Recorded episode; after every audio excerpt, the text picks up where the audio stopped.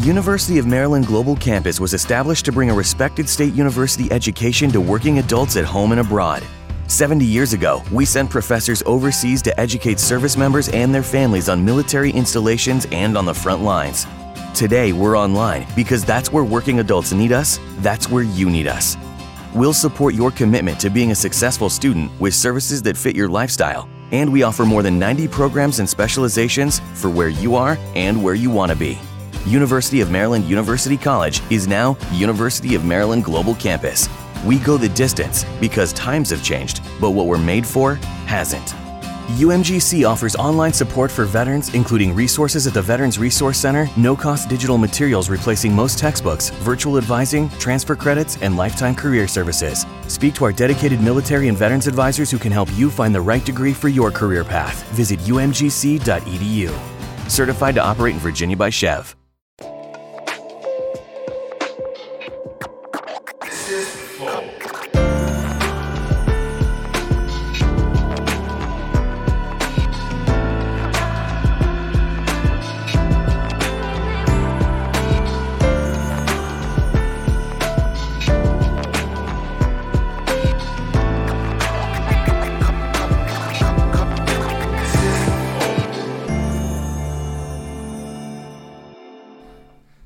Salve, família, bem-vindos a mais um Flow Podcast. Eu sou o Igor, aqui do meu lado temos o Monarcão. E aí, galera? Hoje vamos conversar com o governador João Dória. Caralho. E aí, governador? tudo bem? Caralho. E aí, Igor, Monarca, tudo bem? Tudo bem. Obrigado pelo convite. viu? Obrigado pela Super presença, legal, cara. Imagina, super obrigado. Meio Pô. bizarro, né, cara? Os podcasts estão conversando com o governador agora, É. né, mano? Chegamos neste nível. Os caras estavam falando no Twitter que a gente tá vivendo uma série de, de filme mal escrita. Por quê? Porque a humanidade chegou em, tipo, pô, o Monark conversa com o governador, tá ligado? É. A gente chegou a esse ponto, tá ligado? É bom, é bom. É, eu acho que eu acho que aqui o que acontece? Por que, que eu não tô falando só do, do Flow, tô falando quando, quando personalidades como, como você vão a, a, a esse tipo de programa, cara, dá pra gente ter uma ideia do ser humano, sabe? É diferente de um debate. No debate, pô, vocês estão mal focados em um atacar o outro. Eu acho, ah, cara, nem dá tempo do cara falar, beleza, mas qual que é o plano desse cara? Beleza, mas o que, que esse cara pensa? Não sei. Eu não sei. É, e depois tem tempo também, né? É, então. Tudo tem tempo. Aqui tem um minuto, dois minutos, três minutos, um minuto, dois minutos. Então, é diferente. É, aqui o tempo Aqui é, é um- você, você que sabe. Você Aqui que... é o bom papo, é diferente. É, Sim, isso aí. se Deus quiser. Bom, mas antes da gente continuar, obrigado por ter vindo e aceito. Imagina. Mas Obrigado, antes de- Monarca. É, mas antes da gente continuar, a gente precisa falar dos nossos patrocinadores, que hoje é a LTW Consult, que é uma empresa de consultoria financeira muito boa, tá bom? Se você tem ah, dinheiro aí guardado na poupança, uma péssima escolha, a poupança não rende tanto mais, né? Então, é, e você não sabe onde colocar esse dinheiro, entre em contato com a LTW no arroba LTW Consult no Instagram deles e no ltwconsult.com.br. Lá tem um formulário que você pode preencher, vai dizer exatamente qual que é a sua situação financeira, qual que é o seu perfil de investidor, e aí eles vão te direcionar para os melhores investimentos possíveis, né? Aham. Dada a análise deles ali. Então vai lá e vire, sei lá, associado da con- LTW Não, você meio que assina consultoria, pá, Entendi. E se tu tiver dívidas? Bom, você pode entrar em contato com eles também, porque existem várias ferramentas no mercado para você renegociar a sua dívida em até 90% é possível, tá? E a LTW conhece todas essas ferramentas e vai apontar quais são as melhores para você, tá bom? Então entre em contato com eles lá se você tiver dívida também. É. Bom, e se você quiser patrocinar o Flow, é possível. Como que você faz isso? Você vira membro do Flow. Virando mem- membro do Flow, você ganha acesso ao nosso concurso de sorte. Põe na tela aí, Janzão. Ó, hoje, inclusive, a gente tá dando um kitzão muito foda de Caraca, eu nem sabia que a gente tinha isso aí, que legal. da hora mesmo, um kitzão funk, o Dragon Ball Z, mas bonezão do Flow, tá bom? E tem aí o videogamezão que vai estar Só disponível até o dia 6. Até o dia 6, tá bom? Então, clica pra participar ali, porque depois nunca mais. E é, e é isso que você ganha, sendo membro do Flow.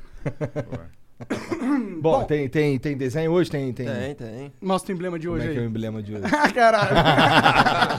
Vacina no braço e vira jacaré. Boa.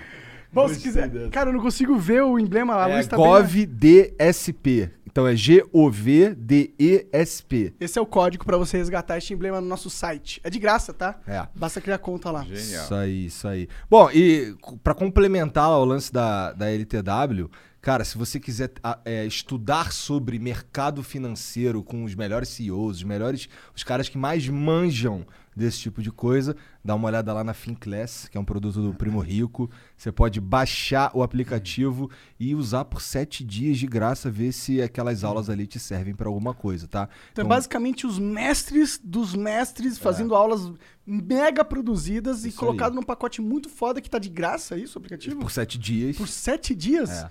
E onde é esse aplicativo? Que Cara, tá, o iOS ou Android. Mas é onde baixo? Qual o site? Cara, é no link que tá ali ou na loja, né, do App Store ou Google Play. Pá, boa. Ó, aproveita que tu tá aí também, já vota no Vintage pra melhor DJ do mundo de todos os tempos, que o Vintage é foda. Ele que fez a nossa música de abertura aqui, tu sabe que ele, o cara é brabo. Muito Beleza? boa, aliás. hein? É, aí ó, o governador falou que é boa. Muito boa. Trilha Oficialmente campeã. chancelada, né? Trilha campeã, parabéns.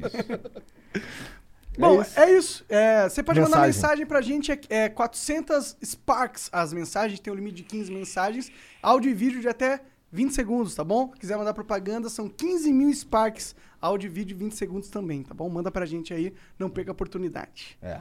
E aí, Eu já sei como é que vai começar. como vai. que tá essa vida de governador aí?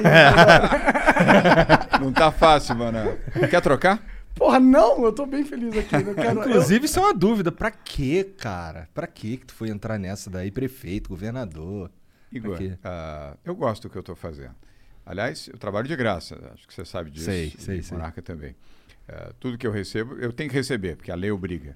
Mas no mesmo dia que eu recebo, eu dou para o Fundo Social de Solidariedade. E fazia isso na prefeitura também. Ah, eu fiz uma trajetória de vida, comecei lá de baixo, comecei como office boy, ralando muito, aos 13 anos de idade. E aí, posso contar isso? Não? Claro, Posso? cara, o É, tempo é seu, vai. Até para contextualizar. É que eu não sei que horas que tu tem que ir embora. Na hora que vocês quiserem. Então, hora que vocês maravilhoso. mandarem embora. Ih, se deu mal agora. A hora que vocês mandarem embora. Então vai lá. Ah, eu, meu pai foi deputado federal, foi caçado pelo golpe de 64, foi pro exílio. Eu fui também, junto com meu irmão, minha mãe. Isso foi em 1964. Eu era pequenininho, tinha seis anos de idade. Nós ficamos dois anos no, no exílio. Depois eu voltei com a minha mãe e o meu irmão Raul. Eh, e nós voltamos porque meu- pai já não tinha mais dinheiro para nos sustentar lá fora. Então tivemos que voltar. E aí foi uma fase dura da nossa vida, Monarca, muito dura, porque naquela época as mães não eram educadas para trabalhar, enfim, eram educadas para serem mães. Perguntar para a avó de vocês, Sim. eh, se- não sei se elas estão, estão vivas as, as avós de vocês, elas foram educadas para serem do lar, para serem mães, né? mulheres, esposas. Então minha mãe voltou, minha mãe não sabia o que fazer e tinha muita dificuldade. Então eu fui trabalhar logo cedo. Bati em, aliás, eu nunca esqueço esse número, eu bati em 13 portas. Até que eu lembrei que numa agência de publicidade, ah, onde eu fui bater, foi a 14 quarta porta que eu fui bater. Só pra não ficar no 13, né? É. é que o número eu não esqueço. Porque 13 não. Imagina, o que, que alguém. Eu tinha 13 anos, bati em 13 portas, recebi um não, não sabia fazer nada. Estava pedindo um emprego, olha, faço qualquer coisa. É eu- E aí fui nessa agência de publicidade. Agência chama-se, naquela época chamava-se Standard Ogilvy. Hoje ainda existe essa agência, chama-se Ogilvy. Uma boa agência, uma agência americana. And now, breaking news from migraine sufferer Whoopi Goldberg about Nurtec ODT Remegipant 75 milligrams. I got big news. Now Nurtec ODT is the first and only medication proven to treat and prevent migraines. This is big time. Don't take if allergic to Nurtec ODT. The most common side effects were nausea, stomach pain, and indigestion. For important safety information, prescribing information, and patient information, visit Nurtec.com. Ask your doctor about Nurtec today. Nurtec, baby. OMG. Your BFF's birthday is here and you don't know what to get her? No worries. 1-800-Flowers.com has you covered. 1-800-Flowers is the ultimate birthday gifting destination. For those who know, it's not about giving a gift. It's about giving the gift. Make every birthday brighter with exclusive offers and great values on gorgeous bouquets and arrangements. To order today, visit 1-800-Flowers.com slash tune in. That's 1-800-Flowers.com slash tune in. Eu lembrei que meu pai tinha trabalhado lá. Eu falei, pô, quem sabe alguém lembra disso? E aí, pode ser que por lembrar, de repente alguém, olha, tem uma portinha aqui, dá para você ah, ter algum tipo de trabalho aqui. Deu certo. Eu fui cedinho nessa agência, fiquei esperando abrir a porta da agência. Fui lá às sete e meia da manhã, abriu às oito, a recepcionista, bati um papão com ela, falei, olha, meu pai trabalhou aqui anos atrás, estou passando dificuldade, minha mãe também, é preciso de um emprego, ah, quem que é o diretor aqui? Aí ela, enfim, foi com a minha cara, falou, o diretor aqui chama-se Maurício, É, mas ele só chega aqui por volta das nove, nove e meia. Falei, não tem problema, posso ficar aqui esperando? Eu falei, pode, fica aí numa boa, não tem problema nenhum. De fato, ele chegou nove e meia, ela, amiga da secretária dele, negociou com ela e ele me recebeu. É, nunca mais esqueço desse homem. Uh, é, aliás, ele era egípcio, chamava-se Maurice Cohen. Looking great is back in style. With the return of weddings, job interviews, and in person dates, there's never been a better time to upgrade your wardrobe. Indochino's Black Friday event has their lowest prices of the year, with fully customized suits starting from just $2.99 and shirts from 45. Get away from the video calls and back into looking and feeling amazing.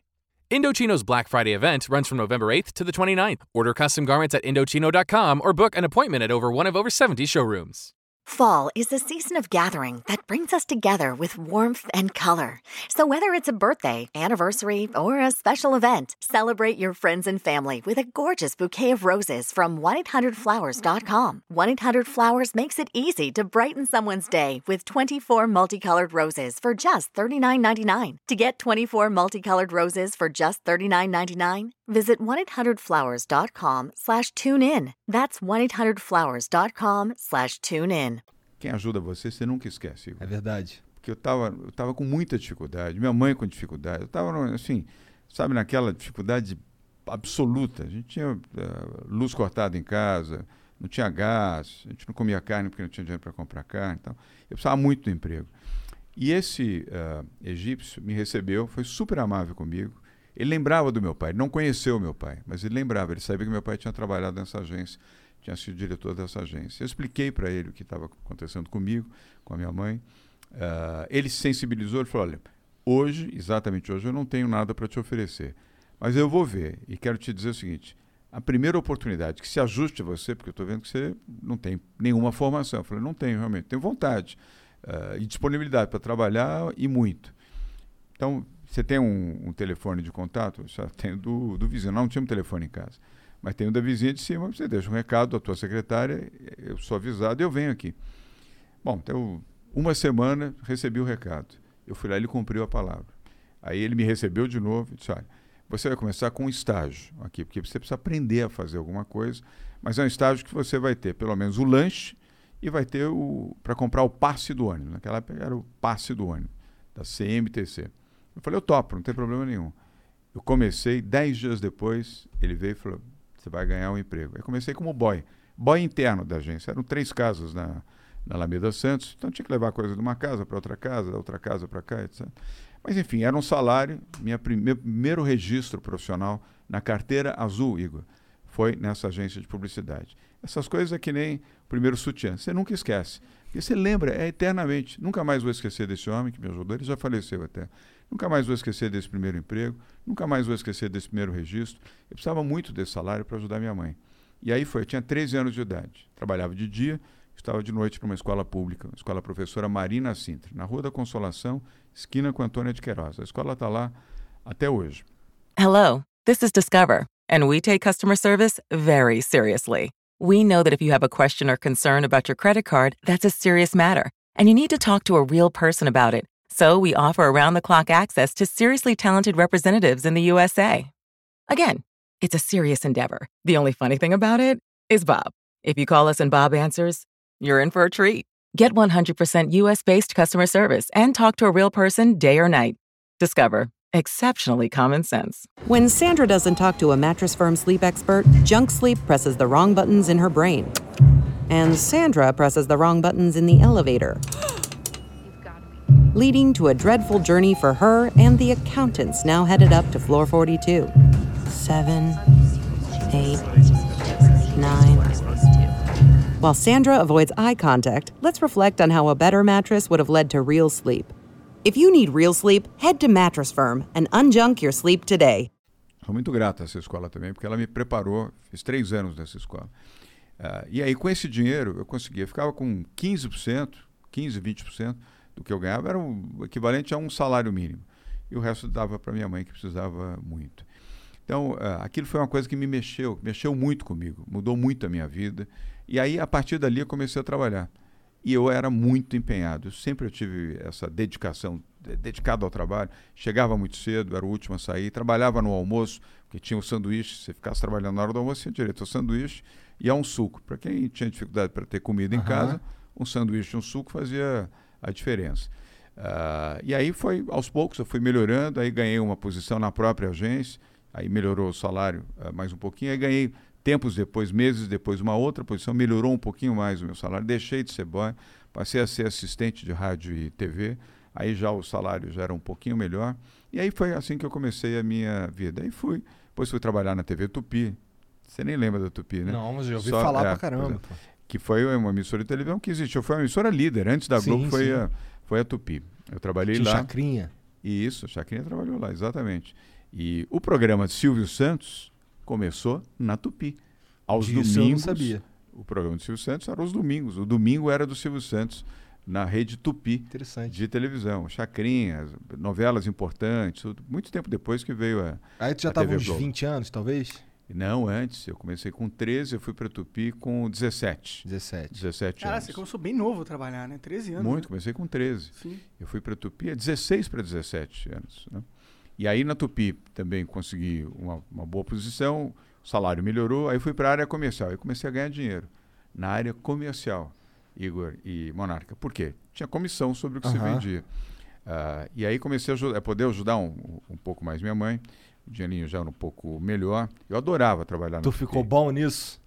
Eu gostei. Aliás, acabou, acabou marcando a minha vida. Foi, foi isso que eu acabei fazendo a vida inteira, foi atuando na comunicação, na comercialização de projetos, tá um pouco do que vocês estão fazendo aqui. As chamadas que você Aham. fez, Monarca, era aquilo que a gente vendia na, na televisão. Pode crer. E aí foi. E aí comecei a minha vida, comecei muito de baixo, com muita dificuldade, mas depois perdi minha mãe, infelizmente minha mãe se foi muito cedo.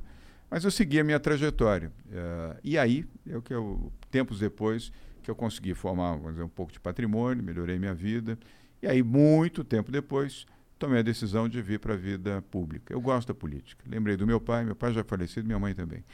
Eh, lembrei do que ele fez, falei, vou homenagear meu pai, vou homenagear meu país, eu gosto do Brasil, eu eh, quero ajudar, se eu puder ajudar, como eu ganhei dinheiro, fiz eh, um patrimônio razoável, falei, eu vou ajudar. Aí resolvi ser candidato a prefeito da cidade de São Paulo. Olha que vontade de tomar bolachada. É. Para disputar com Fernando Haddad. Fernando era, o Fernando Haddad era prefeito de São Tava, Paulo. tava disputando a reeleição. É, É. ele disputando a reeleição e eu a eleição 2016, Monarca, 2016. Primeiro, prévias do PSDB. Você vê que eu estou ficando especialista em prévias, né? Prévias do PSDB. Eu não tinha nenhuma experiência na política, nenhuma experiência no PSDB, embora fosse filiado desde 2001. Um. Don't wait to put an end to junk sleep. Shop Mattress Firm's Black Friday sale and save up to $500 when you get a king bed for the price of a queen or a queen for a twin. And stretch out in a bigger bed with bigger savings across America's best brands like Sealy, Serta, Sleepy's, and more. Plus, get a free adjustable base with qualifying Sealy purchase up to a 499 value. Talk to our highly trained sleep experts about trying your new mattress for 120 nights. Unjunk your sleep, only at Mattress Firm. Offer valid with qualifying purchase. Restrictions apply. See details at mattressfirm.com. It's not just boughs of holly that make your home festive. It's you decking the halls with rugs of beauty, the kitchen with juicers and mixers of chrome. It's setting your table with touches of elegance and adorning your living room with accents of style. HomeDepot.com has all the latest decor to get your home ready for the holidays. Because it's not just Santa who's coming to town, it's also your in laws. Make the holidays yours with home decor from the Home Depot. How doers get more done. Eu gostava do PSDB, como gosto até hoje.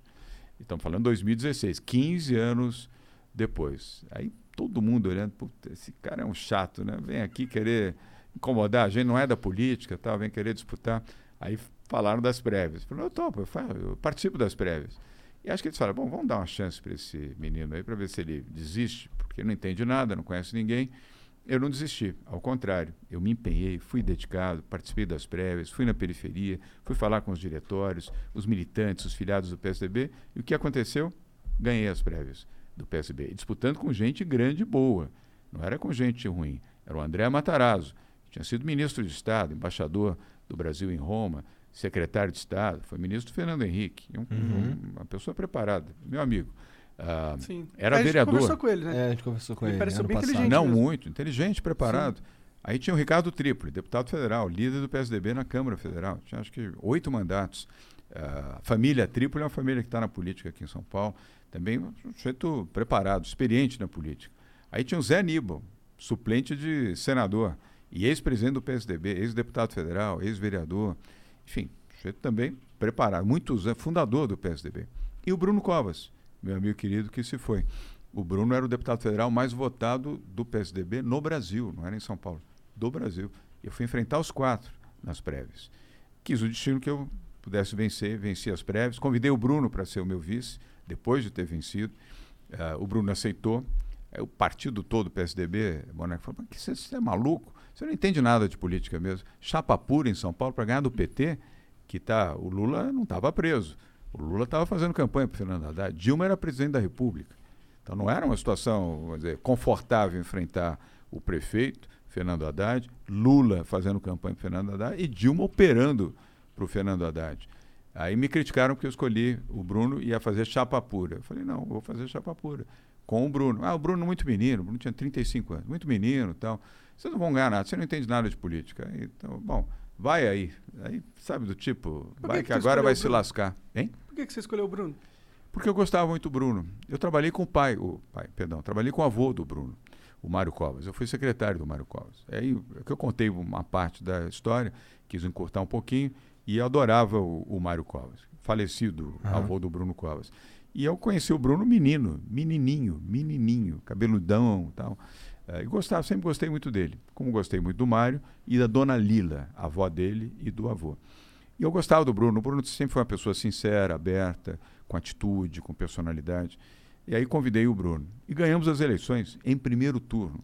Isso é muito louco. Igor, devia Monarca, ter uma. Primeira pesquisa feita pelo Ibope, lembra? O Ibope uhum. não existe mais, naquela época existia. Sabe quanto eu tive na primeira pesquisa? Oito meses é. antes da eleição. Oito meses antes da eleição. 1%. É, quase nada. Eu 1%. lembro disso.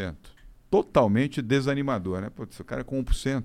O primeiro era o Celso Russomano, tinha 28. O segundo era a Marta Suplicy, com 24. O terceiro era o Fernando Haddad, com, com 17. Depois ainda tinha Luiz Erundina, acho que tinha 12. Depois tinha o falecido Major Olímpico, que era deputado, tinha 6. E eu estava lá embaixo, na rabeira, com 1. Nada mais animador, né? Uh, um tinha, não, não, eu falei 28, não. 38 tinha o Russomano. 38 pontos tinha o Russomano. Ah, o Haddad realmente não foi bem aceito pela população de São Paulo, né? Porque ele era o, ele era o, prefeito, era o prefeito, atuante e estava com 17% no, no, na, é, isso quer da dizer, reeleição, né? quer dizer que não foi aprovado. Né? É, isso em 2016 já tinha um sentimento anti-PT grande. Acho que estava tava borbulhando, hum. né? É, começando esse movimento uh, anti-PT. Mas, de toda maneira, Dilma era presidente, era PT. Sim. Lula estava solto, estava, enfim, fazendo campanha, não tinha sido preso. E o Fernando Haddad, enfim, era o prefeito da cidade. Então você vê que o que faz a diferença é trabalho, trabalho, trabalho, trabalho, dedicação, perseverança, confiança e, e, montar um bom grupo. Foi o que eu fiz com o Bruno Covas. Depois, a partir daí, fizemos uma boa campanha na periferia de São Paulo. Ganhamos a eleição. Primeira vez que um candidato ganha eleição em primeiro turno. Em São na Paulo? Primeira vez. Sério? Nunca. Na história? Na história. Caralho. Foi não, só essa vez, com 53. Saímos de um e fomos para 53. Que é muito maluco, A que, né? que tu atribui essa, essa virada fenomenal, assim? Trabalho, dedicação e verdade. Não, e eu fui é, não o... dá dica nenhuma, pô. Como que eu... não, e eu fui ali também o anti-PT. Naquele é momento, eu fui o anti-PT, porque não eu não era da política. Assim? Não, não, concretamente não. E eu me posicionei, como me posiciono até hoje. Eu não, não, não quero ser desrespeitoso com ninguém. Mas a minha posição continua sendo uma posição anti-PT. Uh, mas eu não quero com isso também eh, ser grosseiro com ninguém, nem condenar ninguém que, enfim, goste do PT ou que tenha uh, preferência pelo PT. Mas naquela circunstância era a minha posição, continua sendo até hoje, também daqui com toda a liberdade e, e toda a sinceridade. Depois, em 2018, o PSDB precisava de um candidato para disputar o governo, porque não queriam entregar para o Márcio Cuba, o Márcio França, que era o PSB, Partido Socialista brasileiro. Quem é que tem chance aí para ganhar do Márcio França? Aí, Márcio Cuba. Márcio Cuba. Ah, o João Dória. Putz, mas eu sou prefeito, que eu tenho que, eu não estou com vontade de sair não. Se você não, se não for você, o PSDB vai perder a eleição depois de 30 anos ou 28 anos como uh, governo, vai perder o governo para um partido de esquerda. para o PSB, Partido Socialista Brasileiro. Putz, pensei, pensei, pensei, aí, aí tá bom. Vou lá, tive que renunciar à prefeitura. Não é fácil renunciar um mandato. Eu tive mais de 3 milhões de votos. É, e a população deve ter ficado meio puta, né? Claro que, ficou, né? e com razão. Imagina. Você foi eleito para aquilo, depois você teve que renunciar para poder defender eh, o governo. Mas eu entendi que eu fazia aquilo, eu ia criar uma enorme frustração dentro do PSDB. E eu sou corajoso. Aí eu topei, falei, tá bom, vamos lá. Aí fui disputar outra prévia. Prévia, mesmo tendo sido prefeito, fui disputar prévias. Aí mais três outros candidatos bons também disputando as prévias em 2018. O resultado, ganhei as prévias, depois ganhei a eleição para o governo de São Paulo. Então foram O Márcio França realmente chegou perto de ganhar? Ele, foi, pro segundo competitivo, turno? foi competitivo, foi para o segundo turno, sim. Entendi. No primeiro turno tinha, tinha, bom, tinha 13 candidatos, tinha o Paulo Scaff, tinham muitos candidatos. Eh, disputar, o Celso Russomano de novo disputou, Aham. aliás começou liderando, depois caiu. Eh, tinham vários candidatos eh, disputando. E ele foi para o segundo turno, foi um candidato competitivo. Deu trabalho, mas nós ganhamos. Agora você viu, disputei duas eleições eh, em três anos e venci as duas eleições. Eu estou com quatro anos e meio de, de vida pública. Eu adoro o que eu estou fazendo, gosto de ajudar as pessoas, gosto de ajudar principalmente quem mais precisa. Como eu vivi essa experiência do outro lado, sem dinheiro, com dificuldade, sem dinheiro para pagar a luz, minha mãe chorava toda noite. Enfim, essas coisas que você não esquece, a dificuldade que você não esquece. Mas ao invés de ficar revoltado, eu transformei tudo isso em aprendizado, Igor. Tudo isso para melhorar a minha condição de acreditar nas coisas, ter fé em Deus. Eu sou católico, faço as minhas orações, acredito, ah, faço as minhas preces, agradeço, peço desculpas, eu faço a minha autocrítica também. É, que quando você fala com Deus, você faz a sua autocrítica. Você pode fazer os seus pedidos. Deus Mas é importante. ter autocrítica É. e pedir perdão. Errei, fiz errado. Ah, não é só pedir e não é só agradecer, é também reconhecer quando você erra. Então tudo isso me ajudou e eu comecei muito precocemente tudo. Ah, o meu trabalho, depois a própria vida política. Vê, alguém de fora da política disputar a prefeitura não é normal. Foi o primeiro, foi o primeiro na história da prefeitura de São Paulo. Alguém ainda, vamos dizer, recém-ingressado na política, disputar o governo do estado de São Paulo e ganhar, também foi um fato É, há, há quem inédito. diga que você foi um dos primeiros dessa nova leva aí que tá rolando na política, né? Que tá rolando meio que um, um outsiderismo, né? Que cada vez mais entra em, ah, em evidência. Ou, tipo, as pessoas elas não querem votar num cara que tava lá, que é o establishment, que é o cara de sempre. Elas estão sempre buscando agora alguém que é um novo. Alguém que, mano, um cara que eu nunca votei na vida, uma, uma nova opção que é totalmente diferente. Isso aconteceu. Em 2016, eh, Monarca, foi exatamente o que aconteceu. Foi exatamente isso que aconteceu. Já em 2018 já era um clima diferente. Bolsonaro era candidato a presidente. Era o Bolsonaro versus Fernando Haddad, porque o Geraldo Alckmin perdeu ah, no primeiro turno. Eu votei no Alckmin no primeiro turno. Fui leal ao meu partido, ao PSDB. Mas no segundo turno eu não ia votar no PT. Eu ganhei do Fernando Haddad, como é que eu ia votar no, no PT? Eu fui anti-PT também. Mas como milhões de, pesso- de outras pessoas, também fui enganado pelo Bolsonaro. Né? Você foi enganado ou você fala assim, ah, mano, faz sentido aqui, cálculo político, vamos lá. Não, foi o cálculo político, mas, enfim, ele tinha uma proposta liberal, ele dizia que era, ia, ia combater a corrupção. Mas você realmente ah, acreditou, ah, realmente teve algum, alguma coisa dentro de você que falou, ah, vai que, vai que esse cara... Eu falo isso porque eu também Sim. votei nele no, no segundo turno. Sim. Primeiro eu votei no Amoedo. Mas eu também falei assim, Aliás, ah, gente boa, eu gosto da moeda. vai que, vai que a gente coloca um maluco lá e em vez ele ele quebra o negócio de um jeito legal, entendeu? Vai que. Mas não foi o que aconteceu, né, É, infelizmente. Mas, Monarca, foi exatamente isso. A mesma situação sua foi a minha, não sei no caso do Igor, mas. ah, e milhões de pessoas. Enfim, eu não ia votar no PT. Eu nunca votei em branco na minha vida. Nunca anulei meu voto. E quero dizer aqui para vocês: nunca vou votar em branco e nunca vou anular meu voto. Sério? Por princípio. Os próximos eleições vão ser Por difíceis, hein? princípio. Por Se for o princípio. segundo turno Bolsonaro e Lula, Não, mas eu vou anular, com certeza. Não vai assim. ser. Tem coisa melhor do que Lula e Tomara, Bolsonaro. tomara, porque eu fico meio triste. Caralho, nossa, não faz isso Imagina, comigo. Lula e Bolsonaro de novo, essas são as opções do Brasil. 200 milhões de pessoas. Tem muito tempo e aí ainda, você Monarca. tem fígado e rabo pra comer. Tem muito. Gostei dessa. Mas tem muito tempo ainda pela frente. Tem muito jogo. Muito... Outra coisa que a gente aprende na política, Monarca, é a política cada dia é uma eternidade. É diferente do nosso tempo. Eu trabalhei em comunicação, trabalhei em rádio, adoro rádio, trabalhei em televisão, uh, marketing. É, é, diferente, o tempo da política é diferente. Um dia é uma eternidade, uma semana, putz, é a eternidade da eternidade. Um ano, então, é a eternidade plena. Nós estamos a um ano e cinco meses da eleição, tem muito tempo Sim, ainda. muita coisa Isso foi algo que tu aprendeu vivendo isso? Foi, É. foi. O tempo da política não é o nosso tempo, é diferente. É um outro tempo. Cara, Então, e- você, e um você precisa respeitar isso também. Um pouquinho mais cedo, tu falou que foi parar na política porque, pô, tu viveu o outro lado lá, da, da dureza, não sei o que e tal. Porra, E a memória do meu pai também, porque eu amava muito verdade. meu pai. É, muito. então, é, mas tu, será que dá mesmo para um governador ter um impacto na vida dos caras lá de Heliópolis? Claro que dá. Aliás, eu tive em Heliópolis anteontem. Você teve hoje, anteontem Eu tive tive hoje, lá. é. Lá com o Preto Zezé. É, eu você também. teve hoje. Aliás, você está vestindo a jaqueta Tô, tô, é verdade. do Preto Zezé. Aí, tá aí. E- Salve Cufa. É, o Preto Zezé é o fundador, cofundador da CUFA. É. Eu gosto muito dele, Central Única das Favelas. Meu amigão, tenho o maior estima, o maior carinho por ele. E é uma instituição séria, séria. Nosso parceiro, inclusive no governo de São Paulo, para ações comunitárias, nós temos um enorme respeito à CUFA. Eles fazem direito, são honestos, são corretos e cuidam da comunidade. Não é só Heliópolis, não. Eles estão em várias comunidades, a Central Única das Sim. Favelas, em várias comunidades aqui em São Paulo, no Rio de Janeiro, No Brasil. Minas Gerais, no, No Brasil mundo todo, né, na verdade. É, tem no Brasil todo. mundo, É. né? É, no Brasil todo e até fora do Brasil. É. Então o Preto Zezé sabe o que faz. Ah, e ele é um líder comunitário, realmente. Ele não tem nada com política, ele não tem ligação com nenhum partido, com nenhuma ideologia. Ele já te falou isso Sim, até. sim, sim. E, e não tem realmente, eu sou testemunha. Mas fazem as coisas direito. Então, nós temos usado. Falou bem de você, inclusive, É, nos bastidores. Falou mesmo, Que de bom. verdade. Que bom.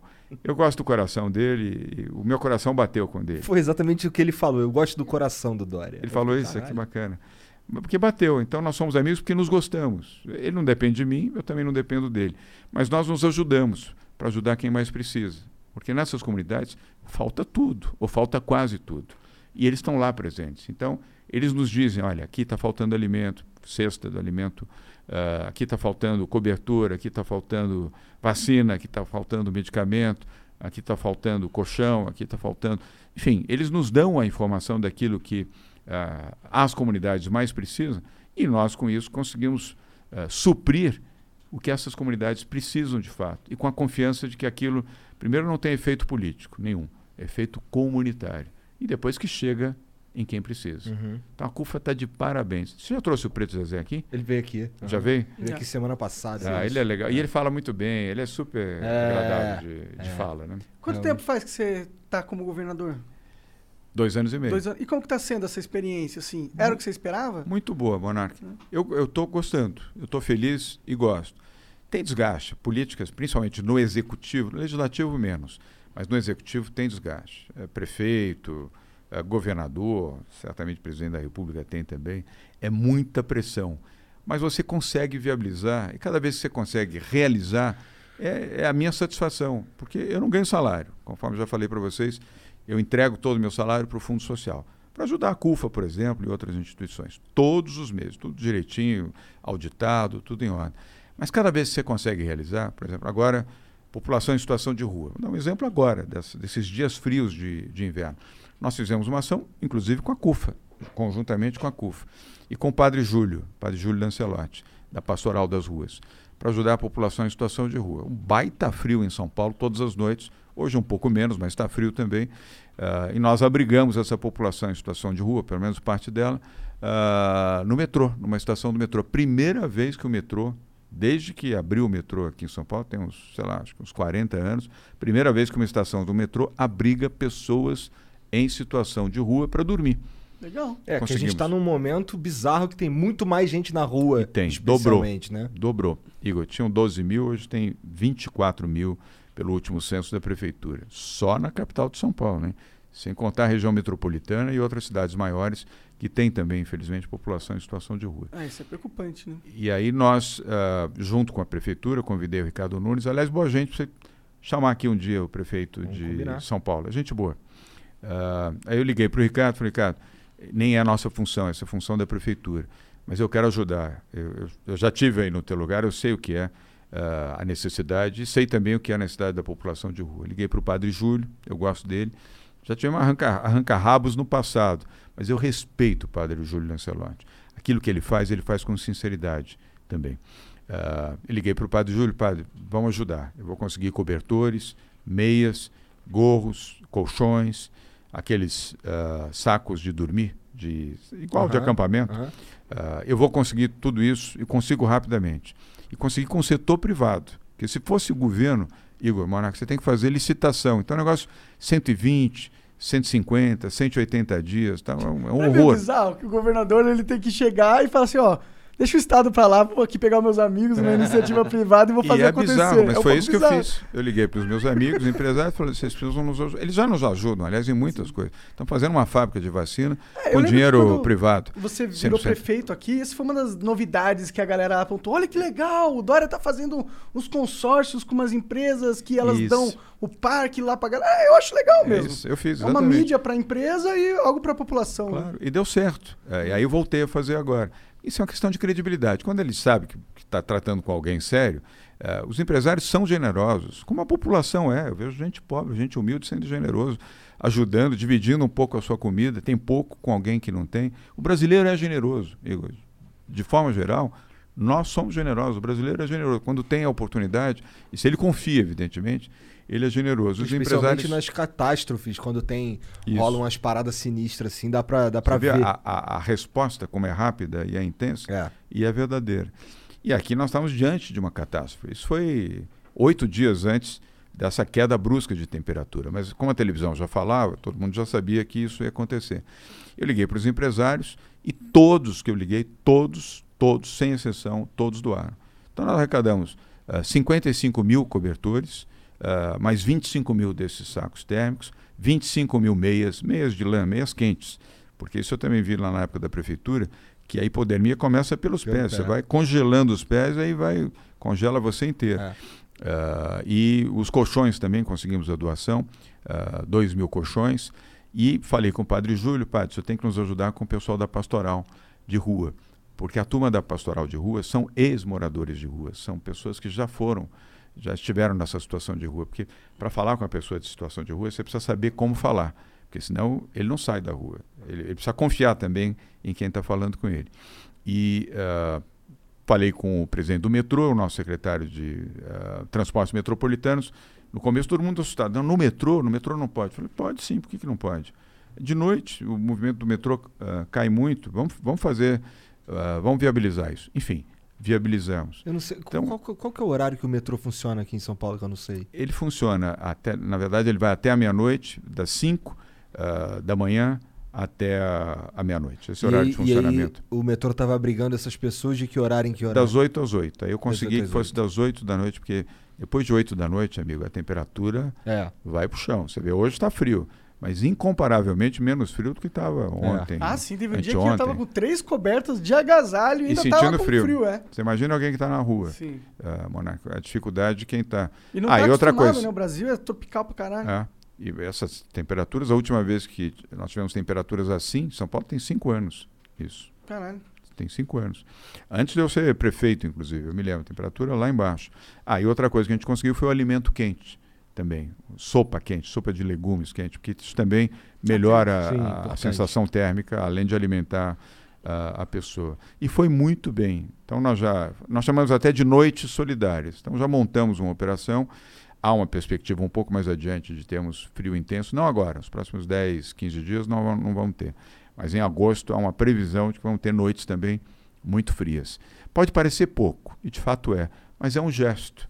Então, quando você faz um gesto desse tipo, e eu fui lá entregar também os cobertores, entregar as meias, junto com a Bia, minha mulher, junto com a Célia Parnes, que é a nossa secretária de Desenvolvimento Social, junto com o Padre Júlio, chamei o Ricardo Nunes, chamei a esposa do Ricardo Nunes, a Regina, e nós fomos lá. É um gesto que você tem, ainda que você possa dizer pouco. O ideal seria que ele tivesse um emprego, tivesse a casa dele, eh, tivesse uma condição melhor de vida. Nesse momento, nós ainda não Mas conseguimos evitar isso. que, que as pessoas morram nesse momento também é importante. Muito. Mas é um problema. E não morreu ninguém, Igor. Quantas vezes você já ouviu, já leu ou já assistiu matérias de pessoas em situação de rua que acordaram, infelizmente, mortos em Sim, óbito. Sim, sim, Então sim. não morreu ninguém. Graças a Deus. Eu agradeci muito o Padre Júlio, ele foi muito legal também com o pessoal da pastoral. É, Essas coisas compensam. Então isso traz satisfação. Isso traz o, a, a recompensa para quem está na área pública. Pelo menos para Isso, mim. isso aí que, que tu tá falando, todo, todo esse movimento aí foi custeado pela iniciativa privada? Foi?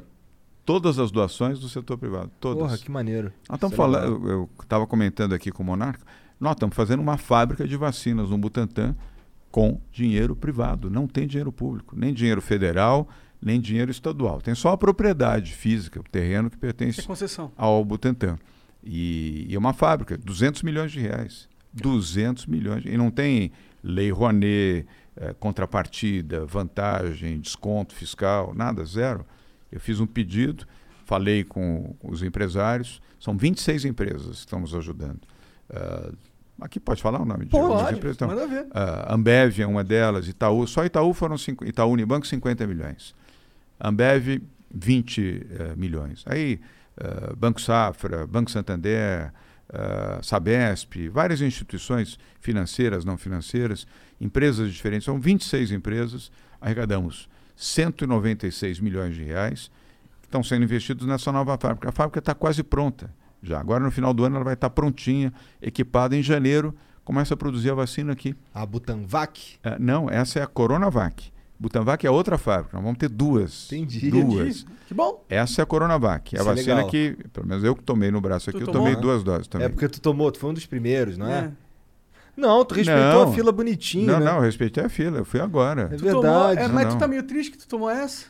Daí Você não Não, pode entrar nos Estados Unidos agora. não, não, não, não, não. Que tu não, vai poder sim. né? É. Não, não, não, não, vai poder. Ah, tanto na Europa quanto nos Estados Unidos. Não pode, você tem que fazer a quarentena. Não, eu- é, sim, Com eu- qualquer vacina você tem que fazer a quarentena Ah, é? para entrar nos Estados Unidos. Entendi. Sim, senhor. Pfizer, AstraZeneca, Moderna, ah, Tava- eu- eu ouvi falar por aí Se você não que- fizer 14 dias, você não entra nos Estados Que a Unidos. OMS não tava reconhecendo essa aí, essa vacina. Agora deixa eu te falar da fábrica, porque isso é uma boa notícia. Ah. Primeiro, ela vai produzir a vacina aqui. Você não precisa mais trazer o IFA, sabe? Que, que é um insumo. Você vai produzir aqui, então, muito mais barato, muito mais rápido. Ah, vamos ter uma vacina boa, segura, eficaz e barata e produzida aqui. Vai custar quatro vezes menos do que ah, Comprado lá fora. Nossa, comprado lá fora. Não, mas- não, mas, mas, você não Dora, paga com- seguro, não paga transporte aéreo, não paga armazenamento, não paga eh, eh, o- a, a trading que tem que fazer toda a operação, O próprio lucro da- das empresas e tal. E também a margem de lucro, É. porque quando nós fizemos um acordo com a- o laboratório Sinovac, que é um laboratório privado chinês, ah, nós compramos também ah, os direitos de produzir a vacina aqui. Legal. E, obviamente, vender no continente, aqui na América Latina. E ao vender para fora do Brasil, nós temos que pagar um, um delta para a Sinovac. Bom negócio para eles. Aham. Eles estão lá na China produzindo vacina ah, em larga escala. Eles já produziram 2 bilhões de doses da vacina Caralho. da. Coronavac. 2 bilhões de doses da vacina. Nós vamos entregar 100 milhões aqui no Brasil. Até o final de agosto, 100 milhões. Já entregamos 63 milhões e 200 eh, mil vacinas. Até o final de agosto, vamos entregar 100 milhões. E tem a segunda fábrica, Igor, da Butanvac. Então vamos ter duas fábricas de vacina. Olha que coisa bacana. O único país da América Latina que vai ter produção de duas vacinas contra a Covid-19 será o Brasil, será em São Paulo e será do Butantan. Maneiro. Sendo que a Butanvac, que é a vacina que está em testagem, ela não está aprovada ainda pela Anvisa, ela está em testagem. Até outubro terminam os testes, os testes estão acontecendo na Universidade de São Paulo, no Hospital das Clínicas da USP, em Ribeirão Preto, com acompanhamento da Anvisa. Ah, até o final de outubro, ah, ah, o, o Butantan apresenta para a Anvisa toda, todo o resultado dessa testagem. Se a Anvisa aprovar, e eu tenho absoluta segurança de que vai fazer essa aprovação, até o final de outubro, início de novembro, o Butantan já vai poder produzir a Butanvac. E a Butanvac é uma vacina que tudo indica que você vai tomar a Butanvac para a- uma dose da, da Butanvac, você vai tomar para a Covid-19 e para a gripe. Tanto Ah, a hora. H1N1 quanto a influenza. Ou seja, você toma uma só vacina para ficar livre da gripe e da Covid. E também uma vacina barata, porque ela é totalmente produzida aqui, desenvolvida aqui, envasada aqui. Então, olha que coisa bacana. Porra, Perspectiva que a gente tem para o futuro. Bacana mesmo. Salvando vidas, ajudando as pessoas e tendo um custo muito mais baixo e não tendo essa dependência de vai chegar vacina, não vai chegar, vai chegar insumo, não vai chegar, pelo amor de chega, Deus. não chega. É. Olha o drama que foi para o Brasil nessa situação. Quantas vidas se perderam por falta de vacinas? né? Madória, é, com todo respeito, não é de, duvidando da, da honestidade ou da, de qualquer um desses empresas que você está falando, mas, cara, pô, como é que a gente consegue garantir que realmente não tem contrapartida? Nenhuma. Não tem Nenhuma, nada. Nenhuma. Olha, o, Esses eu não tenho não vão- procuração do, do Itaú, mas vou usar o exemplo do Itaú, Tá. que foi o maior doador para a fábrica de vacinas da Coronavac. Doou 50 milhões, conforme eu te falei. O grupo Itaú Unibanco, da família Moreira Salles, da família Setúbal, se você contar todas as doações durante o período da pandemia, doou um bilhão. Um bilhão. E doou, não pediu contrapartida de nada. E doou para o Brasil inteiro, não foi só para São Paulo. Aqui doou um pouco mais. Afinal de contas, é o estado com o maior número de pessoas, Aham. 46 milhões de habitantes. Eh, também é o estado onde é a base deles, é a sede deles. Mas ele doou para o Brasil inteiro. Comprou cestas básicas, comprou respiradores, eh, comprou monitores, eh, comprou os EPIs, equipamentos de proteção individual, máscaras, para o Brasil inteiro. Doou um bilhão de reais. Alguém vai perguntar, mas qual é a contrapartida? Foi a doação. Eh, há pessoas, há instituições, há empresas que fazem isso no Brasil. E a pandemia trouxe à tona isso, coisa que a gente não imaginava que acontecesse. Não foi só o Itaú, estou dando o exemplo do Itaú, que foi o exemplo vamos dizer, mais robusto de. Eu não tenho nem procuração da família, nem do banco, nem nada. Estou falando aqui porque eles foram generosos conosco e vi que foram generosos com muitas instituições, hospitais, pronto-socorros, prefeituras, governos, instituições, ONGs. Ajudaram muita gente e não pediram nada em troca. É, é dinheiro dos acionistas, cada um lá dos grandes acionistas do banco, são duas grandes famílias, que falaram, não, eu quero ajudar o meu país, quero ajudar a população, e fizeram isso. Isso é um legado bom. Ao lado de tanta tristeza, quase 560 mil mortos, também a alegria de ver a solidariedade de instituições, sim, sim. empresas e pessoas que puderam ajudar. E ajudaram. É, falando nisso, você pegou na- como governador uma das fases. Acho que acho que é difícil ter uma fase dif, difer- é, tão difícil quanto essa, né? Porque não sei se a gente vai ter outra pandemia em 100 anos. É. Então você virou governador e pegou uma pandemia. Então é, pegou um desafio grande aí, né? E você teve que tomar decisões difíceis. Você foi muito criticado por decisões e Verdade. qualquer decisão que você tomasse ia ser criticado. De um lado ou de Ou, outro. ou de outro, É né? verdade. Mas é um dilema. é- são aquelas situações que você imagina você não queria ter que li- tomar. Fala, puta, que decisão de merda que eu tenho que fazer, sabe? Ou eu me fodo ou eu me fodo. O que eu faço? Como que foi pra você? Tipo, ter que decidir se fechava ou não tudo, se abria. Como que é? Monark, eu fiz a decisão pela vida. Era difícil, porque tinha economia também, mas eu preferi optar pela vida. E eu acho que eu fiz certo, porque se nós não tivéssemos fechado, ah, feito a quarentena, São Paulo foi o primeiro estado do Brasil a fazer quarentena. Ao tamanho da, da dificuldade. Ninguém Nossa, tinha eu feito lembro quarentena. de chegar aqui, que eu morava em Curitiba e vinha fazer o flow. Eu lembro de chegar aqui e passar na Paulista e caralho, uma Tudo cidade vaziozão, fantasma né? o bagulho. Então, Sinistro. Parte de mim primeiro- sinto saudade dessa, dessa, desse elemento apenas. Das ruas vazias. porque Igor, não tá foi fácil, porque ninguém tinha feito quarentena no Brasil. Quem- o primeiro estado que fez foi São Paulo. O primeiro estado que tornou obrigatório o uso de máscara, estou com a minha aqui no, no bolso, foi São Paulo. Até hoje é Isso daí foi um. Foi logo depois que o, que o Supremo Foi em março. disse que os governadores poderiam Foi. tomar suas próprias Foi. medidas e tal. Foi. Quanto tempo levou? E nós provocamos, os governadores que provocaram, porque o, o maluco do Bolsonaro, primeiro já assumiu eh, o seu negacionismo desde o início.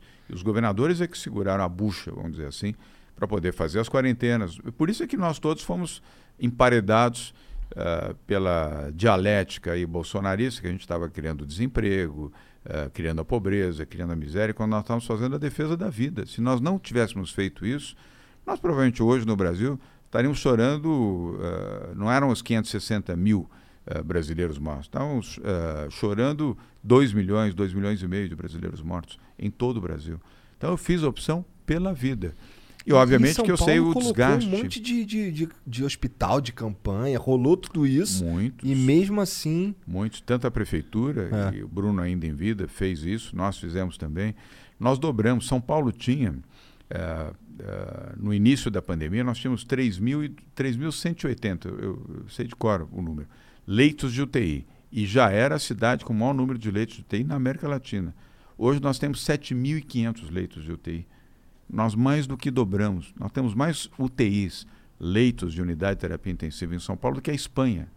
Caralho. Porque toda a Espanha Legal. nós temos aqui. Então, ah, um Não, investimento. São Paulo é tipo do tamanho da Espanha. mas né? tem- mas é, tem- é mesmo. tem e a população é equivalente. É equivalente? também. 46 milhões. Mas- Você acertou. A dificuldade não é. A dificuldade talvez seja mais ter uma equipe pra gerir, pra atuar nessas UTIs. Isso foi um troço que eu aprendi também. Bem lembrado, Porque eu ficava assim, eu ficava, porra, caraca, um ano de pandemia ainda não deu tempo de construir UTI. O cara, não, cara, construir dá. O problema é que tem que ter os, os profissionais pra trabalhar. pá. Isso, e bem lembrado. Aí nós temos que fazer um esforço enorme junto com o Hospital das Tomei um Clínicas. esporro na internet. A internet me deu um esporro. Eu fiquei, beleza, aprendi agora. É. Não, e está correto isso, porque ah, num leito, em torno de um leito de UTI, são seis profissionais médicos. Para cada leito de UTI, seis intensivistas, fisioterapeutas ah, e os médicos e enfermeiros. São seis você precisa. Precisa de duas enfermeiras, dois médicos e dois intensivistas. São os fisioterapeutas. Cada leito de UTI. Você imagina, nós saímos de 3.200 para 7.500, a quantidade de É, gente que nós tivemos que contratar ah, rapidamente para poder viabilizar. Por sorte, tinham, e as universidades também nos ajudaram muito, os hospitais. Houve um esforço coletivo dessa linha de frente. Aliás, parabéns a médicos, enfermeiros, paramédicos. Essa linha de frente são os heróis do Brasil. Igor e Monar, nós temos que cumprimentar essa gente, porque esses entregaram a vida para proteger vidas. E muitos se foram. Muitos se foram. Muitos se foram, perderam a vida. Mas você não acha que teve algumas situações onde parecia que o governo ah, não sabia o que estava fazendo, no sentido de, tipo, fecha. Aí depois, opa, opa, abre. Aí depois, não, não, não. Vamos fazer o seguinte, vamos é, deixar só os- o transporte público, não pode sair com o carro na rua. Aí pega e lota o transporte público de gente aglomerando, tá ligado? Muitas decisões que você fala assim, eu acho que eles estão tendo dificuldades em acertar ali qual que é o caminho, tá ligado? Narc, você tem razão. Ah, quando foi a última pandemia que você se lembra? Ah, da gripe espanhola. Em que ano foi? 1908. Estudou, mané. Caralho. Tem os meus dados. Ninguém viveu essa experiência. Ninguém, nem no Brasil, nem no mundo. Ninguém viveu essa experiência. Esse mesmo problema que nós tivemos aqui, Monark, a Inglaterra teve, os Estados Unidos teve, a França teve, a Espanha teve, a Itália teve. Você lembra o que aconteceu na Itália? O abre e fecha, abre e fecha, também aconteceu lá. Aconteceu na Espanha, aconteceu em Portugal, aconteceu na Inglaterra, na Alemanha, no mundo inteiro. Ninguém tinha experiência. E ninguém conhecia esse vírus também. Quem poderia imaginar que ia ter segunda onda Não, com da certeza. Covid? É um desafio que no início da Covid, enfrentado. ninguém imaginava. Ninguém conhecia o vírus, nada, nem detalhes. E nem tampouco de vacina, não tinha vacina, não tinha remédio, não tinha nada. Então, era, eh, você tinha que tomar como uma referência a ciência. E isso nós acertamos. Porque ao invés de eu ficar chutando, ou colocando ideologia, ou o que eu penso, ou deixo de pensar, eu fiz já no primeiro dia, eh, o primeiro caso de Covid no Brasil foi em São Paulo. Foi um empresário que foi para Milão, ah, chegou ah, logo depois do carnaval, ou durante o carnaval, e no dia 28 de fevereiro foi testado positivo no Hospital Albert Einstein. Eu recebi essa informação às 10h30 da manhã. A primeira pessoa testada positiva. Já tinha Covid na Europa, tinha Covid na China e estava começando a Covid nos Estados Unidos. 28 de fevereiro, quarta-feira de cinzas. Naquele mesmo dia à tarde, nós já tínhamos montado o centro de contingência do Covid-19, com 10 médicos. Hoje tem 21, funciona até hoje. E o Davi Wip foi o primeiro presidente a quem eu recorri, porque médico infectologista é meu amigo. Eu liguei para o Davi, Davi, é vamos fazer um. É, é bravo, competente. Ah, eu liguei, Davi, vamos fazer um comitê. Eu preciso de orientação para lidar com isso, porque se teve o primeiro, estou vendo o que aconteceu na Espanha, na Itália, Portugal, vai, vai expandir isso aqui. E ele falou, vai expandir. E aí montamos o centro de contingência. E desde o início, Monarca, nós seguimos a orientação desses médicos, desses especialistas. Graças a Deus. Porque ao invés de eu ficar preocupado com populismo, popularidade, etc., eu fiquei preocupado com as vidas. Porque eu segui a orientação dos médicos. Os médicos, eh, quem é médico, ou a maioria expressiva dos médicos, é porque gosta do ser humano. Ele está ali porque ele gosta do ser humano. Ele não está ali para fazer dinheiro, para ficar milionário ou para fazer carreira política. Ele está porque ele gosta. Ele abraçou a profissão de médico porque ele gosta de gente. No- 99% dos médicos gostam. Sim. É que o gostam que eu gente. senti, isso é uma crítica que, pô, vale pra São Paulo, mas vale pro Brasil inteiro, né? É, o mundo todo e tal. É verdade. Eu, eu, eu, eu sentia que, às vezes, é, os governos eles sentiam a necessidade de demonstrar que estavam cuidando do assunto, fazendo algo, tá ligado? Mas é, na- eles não sabiam como cuidar, tá ligado? E parece que às vezes queria tapar o sol com a peneira, tipo, não, não saia de casa, não saia, mas tem um cara que precisa sair de casa. Aí você faz uma lei que, que dificulta ele sair de casa, porque você fala, pô, não pode sair de casa, só que ele precisa trabalhar para comer. Aí você tem o Estado brigando com a realidade, de certa forma, sabe? É Uma, foi, uma foi o que eu senti. Tipo, não- eu sei que tinha que fechar, tinha que ter o, tem que ter o lockdown quando o negócio tá indo muito forte, as UTIs estão lotando e tal, mas às vezes não tem como lutar contra a própria realidade que se, se põe aí à frente de você. Foi o maior desastre da humanidade. eh, Depois da Segunda Guerra Mundial e do Holocausto, foi o maior desastre da humanidade. 216 países do mundo viveram isso. né? Não foi só o Brasil. 216 países do mundo viveram isso. eh, eh, Economias dilaceradas. Nós perdemos mais de 2 milhões e meio de pessoas perderam a vida. Só uma situação mais trágica do que essa, o Holocausto, na Segunda Guerra Mundial, o assassinato de 6 milhões de judeus. Eh, e lá atrás, eh, a gripe espanhola, na 1919, 1920, É. aqui e na Europa também. Então, tudo isso devastou vidas, devastou famílias, devastou empregos. O Brasil dobrou o número de desempregados, dobrou o número de pessoas em situação de miséria, de pobreza, extrema pobreza, um desastre completo. Crianças que não foram à escola, enfim. Mas tudo isso foi fruto da pandemia, né? fruto da Covid. Não foi de uma decisão ah, do governador ou do prefeito.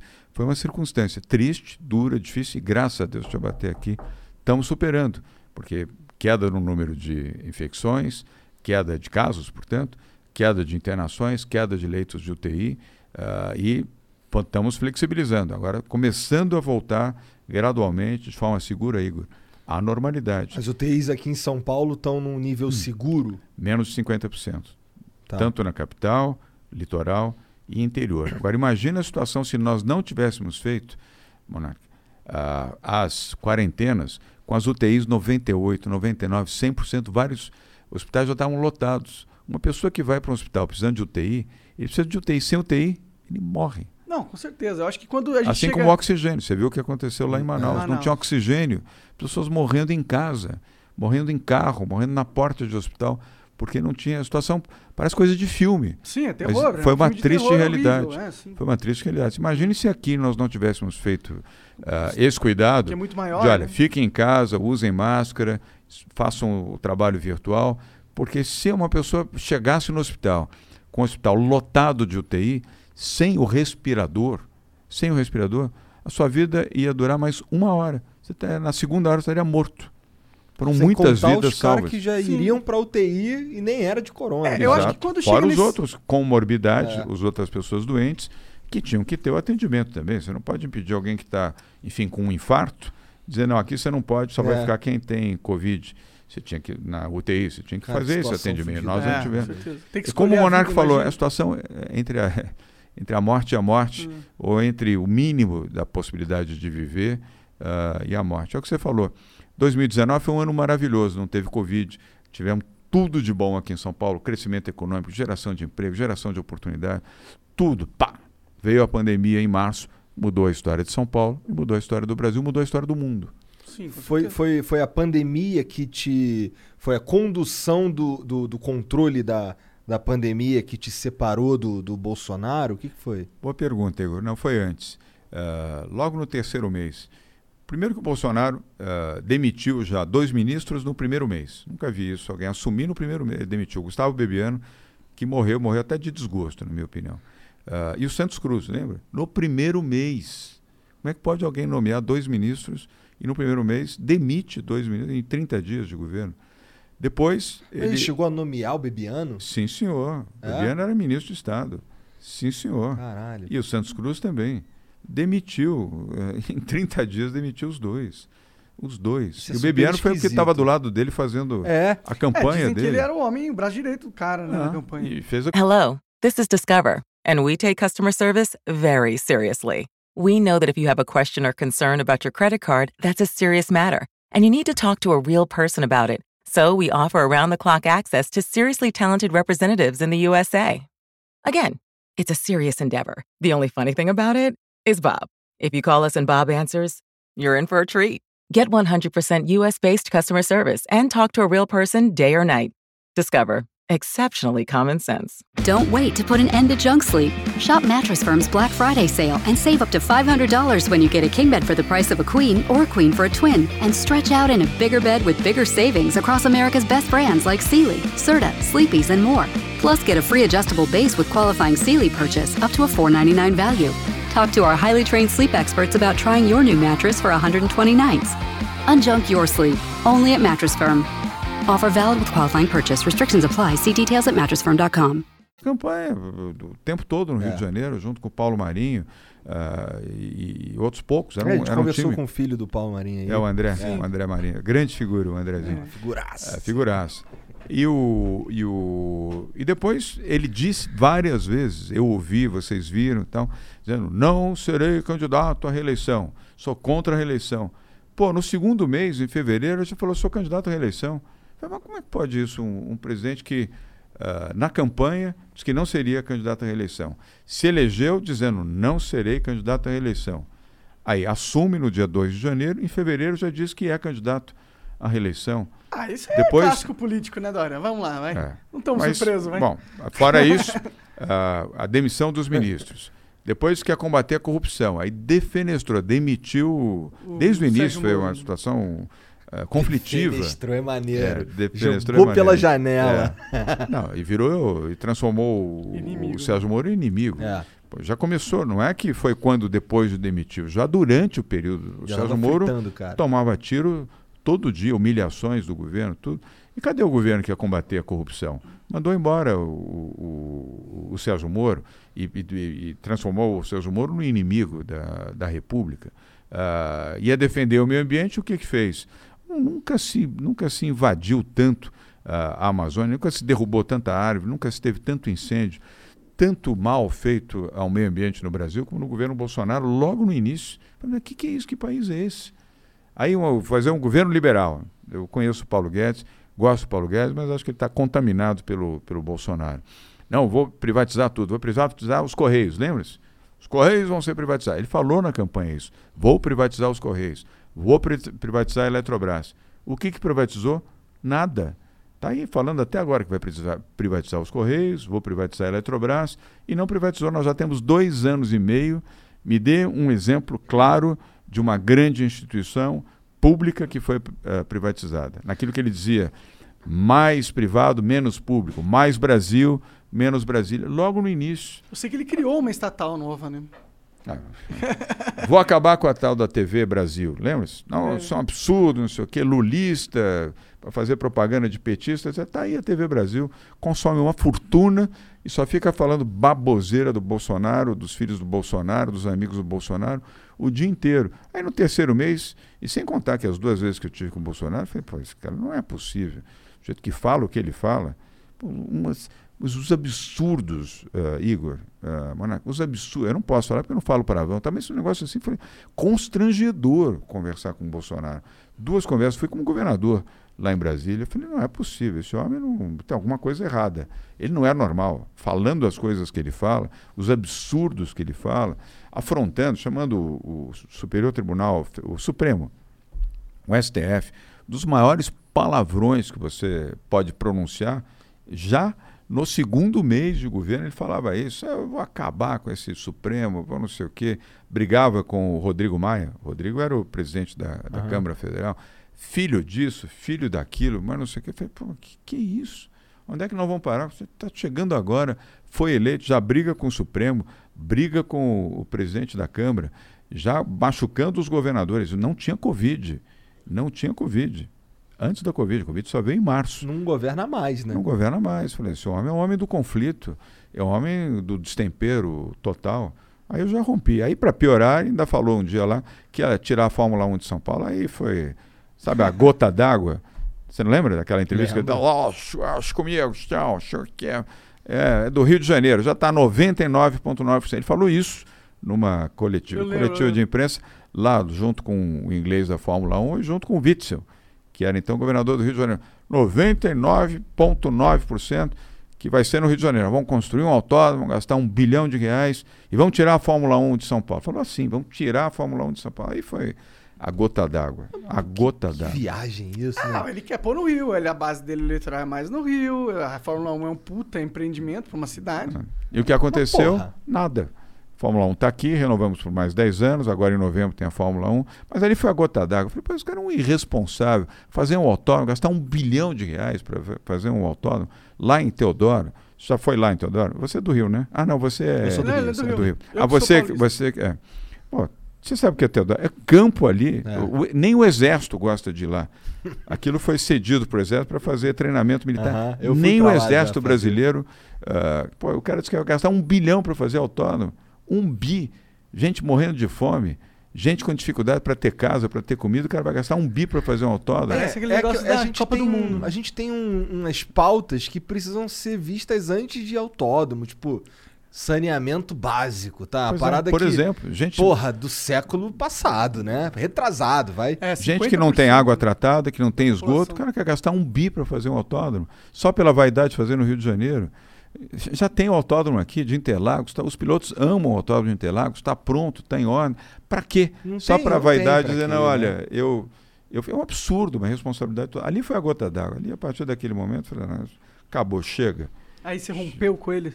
Aí eu rompi, momento. evidente. Esse maluco. pô. Foi aí que ele começou a te zoar de, de calça colada? É, calça, Calça justa. é. Calça justa. Ele tem uma fixação pela minha calça justa que é uma coisa impressionante.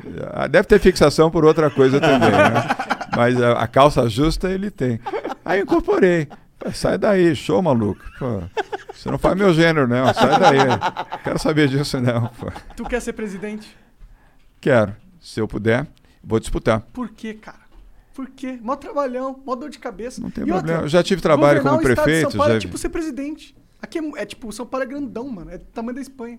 É do tamanho da Espanha. O pior que é isso. O pior não, o melhor. Você tem toda. É do tamanho quase a mesma população. A diferença é 500 mil habitantes Então, a mais na imagina ser Espanha. presidente da. Espanha. Muito mais foda, pô.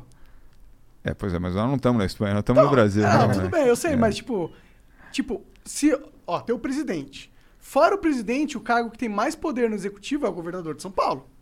E eu estou argumentando que o governador de São Paulo, eu acho que está numa posição mais privilegiada do que o presidente que tem que cuidar de um milhão de estados, você só tem que cuidar de um. E você tem um maior estado, tá ligado? Então, pra mim, se eu fosse governador, eu ia preferir continuar sendo governador. Eu não ia querer ser pre- presidente. Monaco, você sabe que o, o presidente Fernando Henrique, eu gosto muito do Fernando Henrique. Ponto. É? É Hein? um bom É um ponto. bom ponto. O- é um bom ponto. Ah, o presidente Fernando Henrique fala uma coisa que é verdade. Presidência é destino.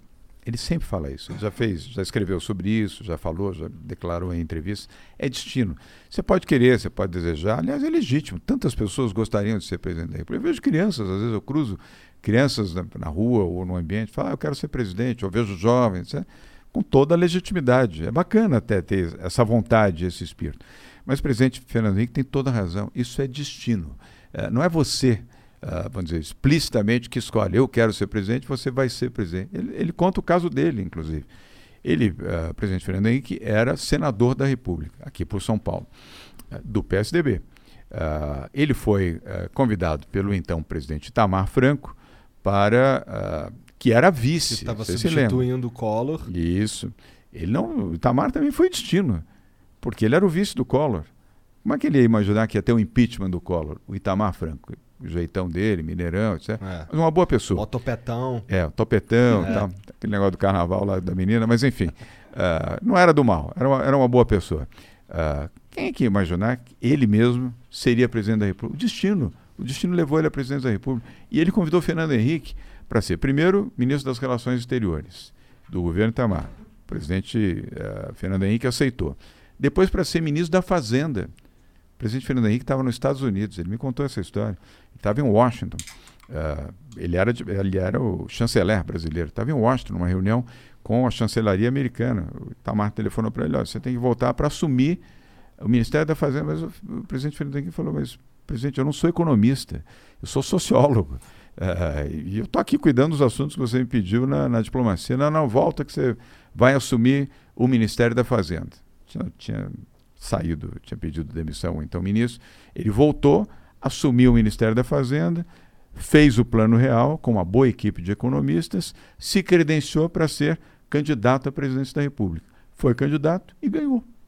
Então, é o destino, e ele tem razão, ele dá o próprio exemplo, e o exemplo do Itamar Franco, para dizer, ou o Sarney, lembra-se? Sarney era vice de Tancredo Neves. Verdade. O Brasil elegeu Tancredo Neves, uh, vamos dizer, na, nas diretas já, na volta às diretas já, uh, na redemocratização do Brasil. O Brasil todos mobilizados, sensibilizados por Tancredo.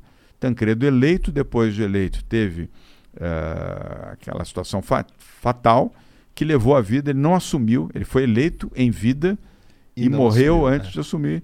E quem foi presidente do Brasil? José Sarney.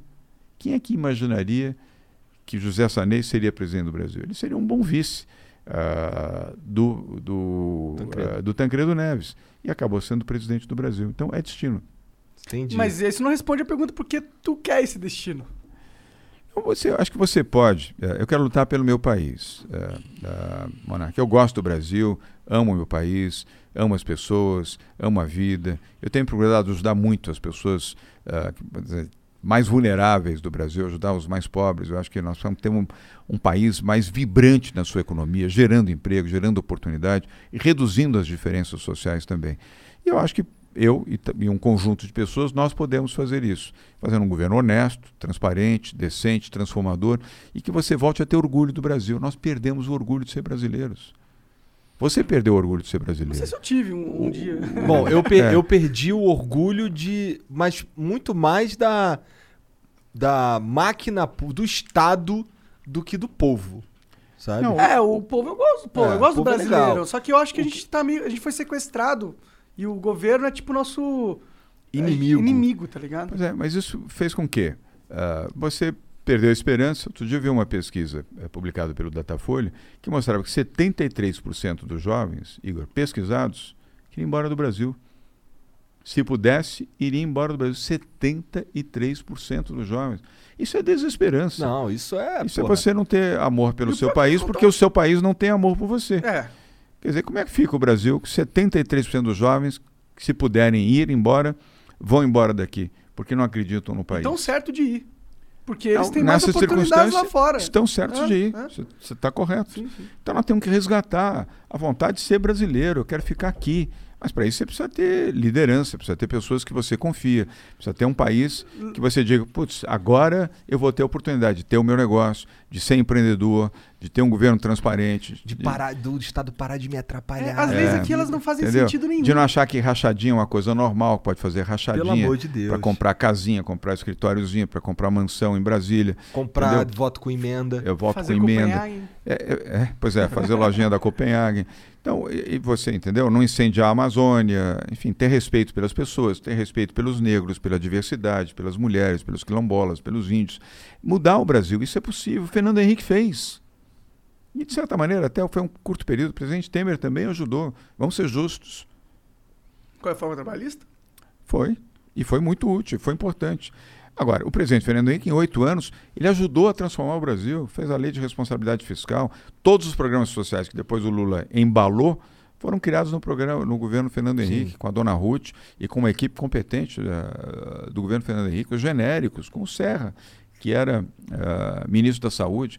Então, oito anos o presidente Fernando Henrique fez uma transformação no Brasil e nos dava orgulho. Cada vez que a gente viu o presidente Fernando Henrique indo ao exterior, sendo recebido por chefes de Estado, uh, se pronunciando na ONU, sendo recebido uh, na Europa, no Japão, na China, você, putz, que orgulho. Pô, o cara fala francês, fala inglês, fala espanhol, se apresenta bem, é um jeito respeitoso, todo mundo respeita, economia indo bem, o Brasil progredindo o respeito à ciência, respeito à saúde. Uh, o SUS, Sistema Único de Saúde, é um sucesso, é uma referência uh, mundial.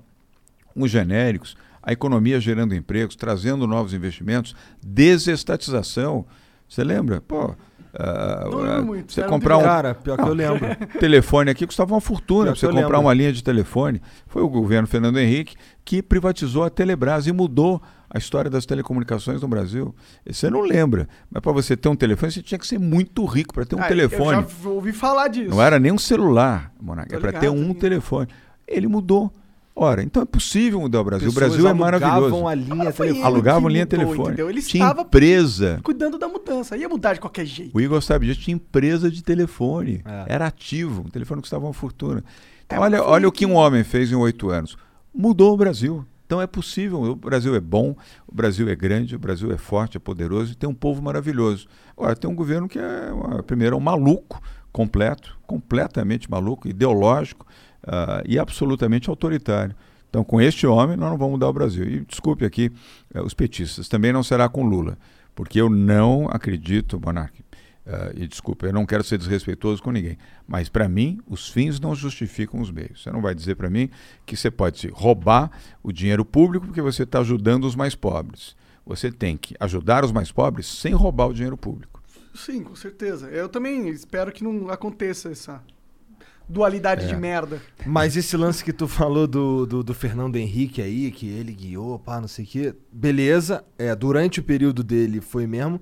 Mas eu não gosto de pensar num salvador da pátria, É, e eu cara. também não Foi gosto isso que trouxe o Bolsonaro. É. E eu não gosto de ficar falando assim, ah, E foi eu o concordo com presidente que vocês. fez isso. Não foi o presidente que fez isso. Foi a, a, a sociedade evoluindo, a tecnologia. Pô, o telefone ia mudar. O Steve Jobs ele ia inventar o iPhone e a gente não ia ficar com aquelas. Não foi o Fernando Henrique Cardoso que falou assim: telefonia, agora melhore, tá ligado? Monark, teve alguém que teve que dar o primeiro passo para isso. Sim, ele pode ter sido um bom gestor e tal, mas Alguém é uma... teve que dar o primeiro passo. E um líder tem que ter coragem para dar o primeiro passo, para apontar para o país qual é o caminho do país. Se você não tem esse líder, não tem caminho. E se não tem caminho, as pessoas gostam de ser lideradas e gostam de compartilhar, mas gostam de compartilhar coisas boas, não coisas ruins. Você não gosta de compartilhar ah, loucuras, você não gosta de compartilhar agressões, ah, ah, arma apontada para você, ou dizer, Igor, aqui, vamos resolver isso aqui no tapa. Eh, não é assim, você tem que construir um país em harmonia, mas com liderança, com pessoas que saibam o que fazer. E aqui, só para citar o mesmo exemplo, Fernando Henrique soube fazer isso. E muito bem, e é possível fazer de novo no Brasil, sem Lula e sem Bolsonaro, sem desrespeito, ser desrespeitoso nem a um, nem a outro. Como seria a sua presidência? Chegou lá, Dória venceu. Você ganhou do Lula e do Bolsonaro, é o presidente do Brasil. Primeiros três meses, o que, que tu faria? Educação, investimento total na educação. Ah, mas me dá algo específico. Educação. Escolas ok. de tempo integral. Escolas de tempo integral, como nós estamos fazendo aqui. Monarca, quando eu assumi aqui em janeiro, Igor, de 2019, nós tínhamos 263 escolas de tempo integral. Já era um ganho ter 263 escolas de tempo integral, eh, feito pelos os governos que me antecederam, principalmente o Alckmin e o Serra. Clap, clap. Certo, bom. Mas hoje nós temos 1.855, dois anos e meio depois, 1.855 escolas de tempo integral. E em dezembro, nós estamos em julho, em dezembro nós vamos ter, perdão, em agosto. Em dezembro, nós vamos ter 3 mil escolas de tempo, Porra. perdão, 2 mil escolas de tempo Ah, integral. e em dezembro de 2023, 3 mil. 1.855 já estão agora. Nós estamos voltando. Hoje, Ah, tá, hoje foi a volta às 1855. aulas. Entendi. Hoje tem 1.855. Tinham 263. Não estou dizendo isso para me gabar, estou dizendo porque isso é importante. Isso muda a vida de uma criança, porque são oito horas por dia estudando, aprendendo. Porra, muda a vida dos pais também. Dos Vou pais também. Como pai, Claro, porque as crianças estão acolhidas, os pais podem trabalhar com tranquilidade, É. porque as crianças estão acolhidas num ambiente seguro. E num ambiente seguro onde ela está aprendendo, onde ela está ah, tendo ah, bons professores, onde ela está aprendendo inglês. Hoje em São Paulo, o curso de inglês ah, no ensino básico, no ensino fundamental, é obrigatório e muito importante. Eu quero ver o maior número possível de jovens falando ah, o idioma inglês. É muito importante. São O inglês cinco me trouxe aqui, assim, só pra deixar claro. é, é, muda a Saber vida de uma inglês, pessoa. sim. Saber inglês muda a vida de uma pessoa. Cinco refeições por dia, Igor.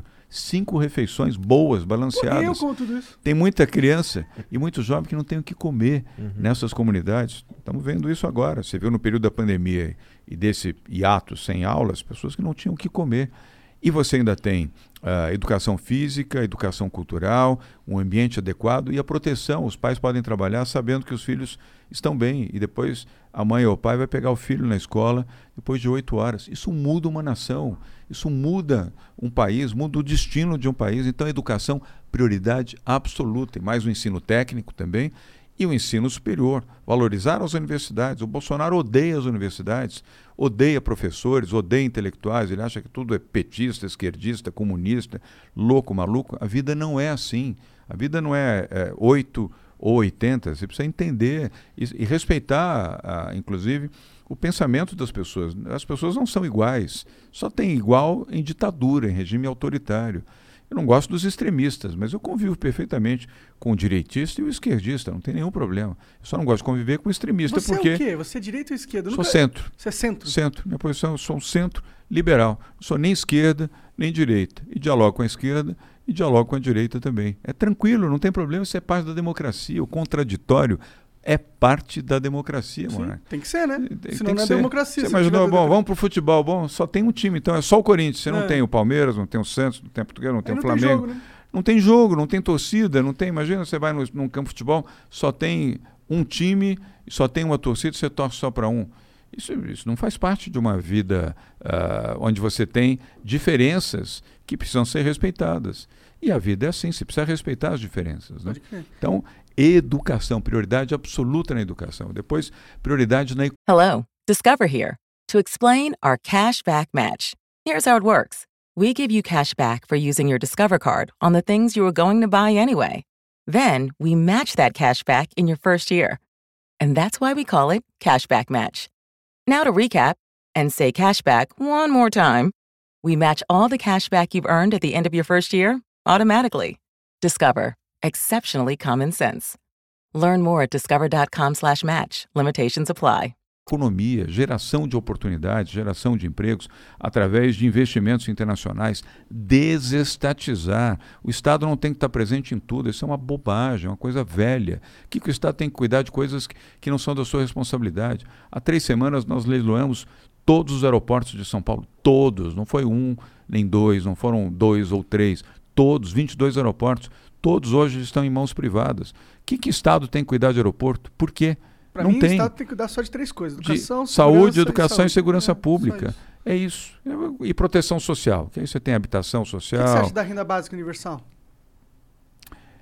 Não é, esse é um tema longo para ser debatido. Não é assim. Não dá para você dizer renda básica Só universal. favor, pum, sou contra, pum. É, não, não, não- é, se você perguntar lá no regime comunista, ele vai dizer: não, aqui eu dou tudo. Não é dar tudo, você tem que dar oportunidade para as pessoas, preparar as pessoas, oferecer um ensino, um ensino gratuito de qualidade, ou para quem pode, um ensino pago de qualidade.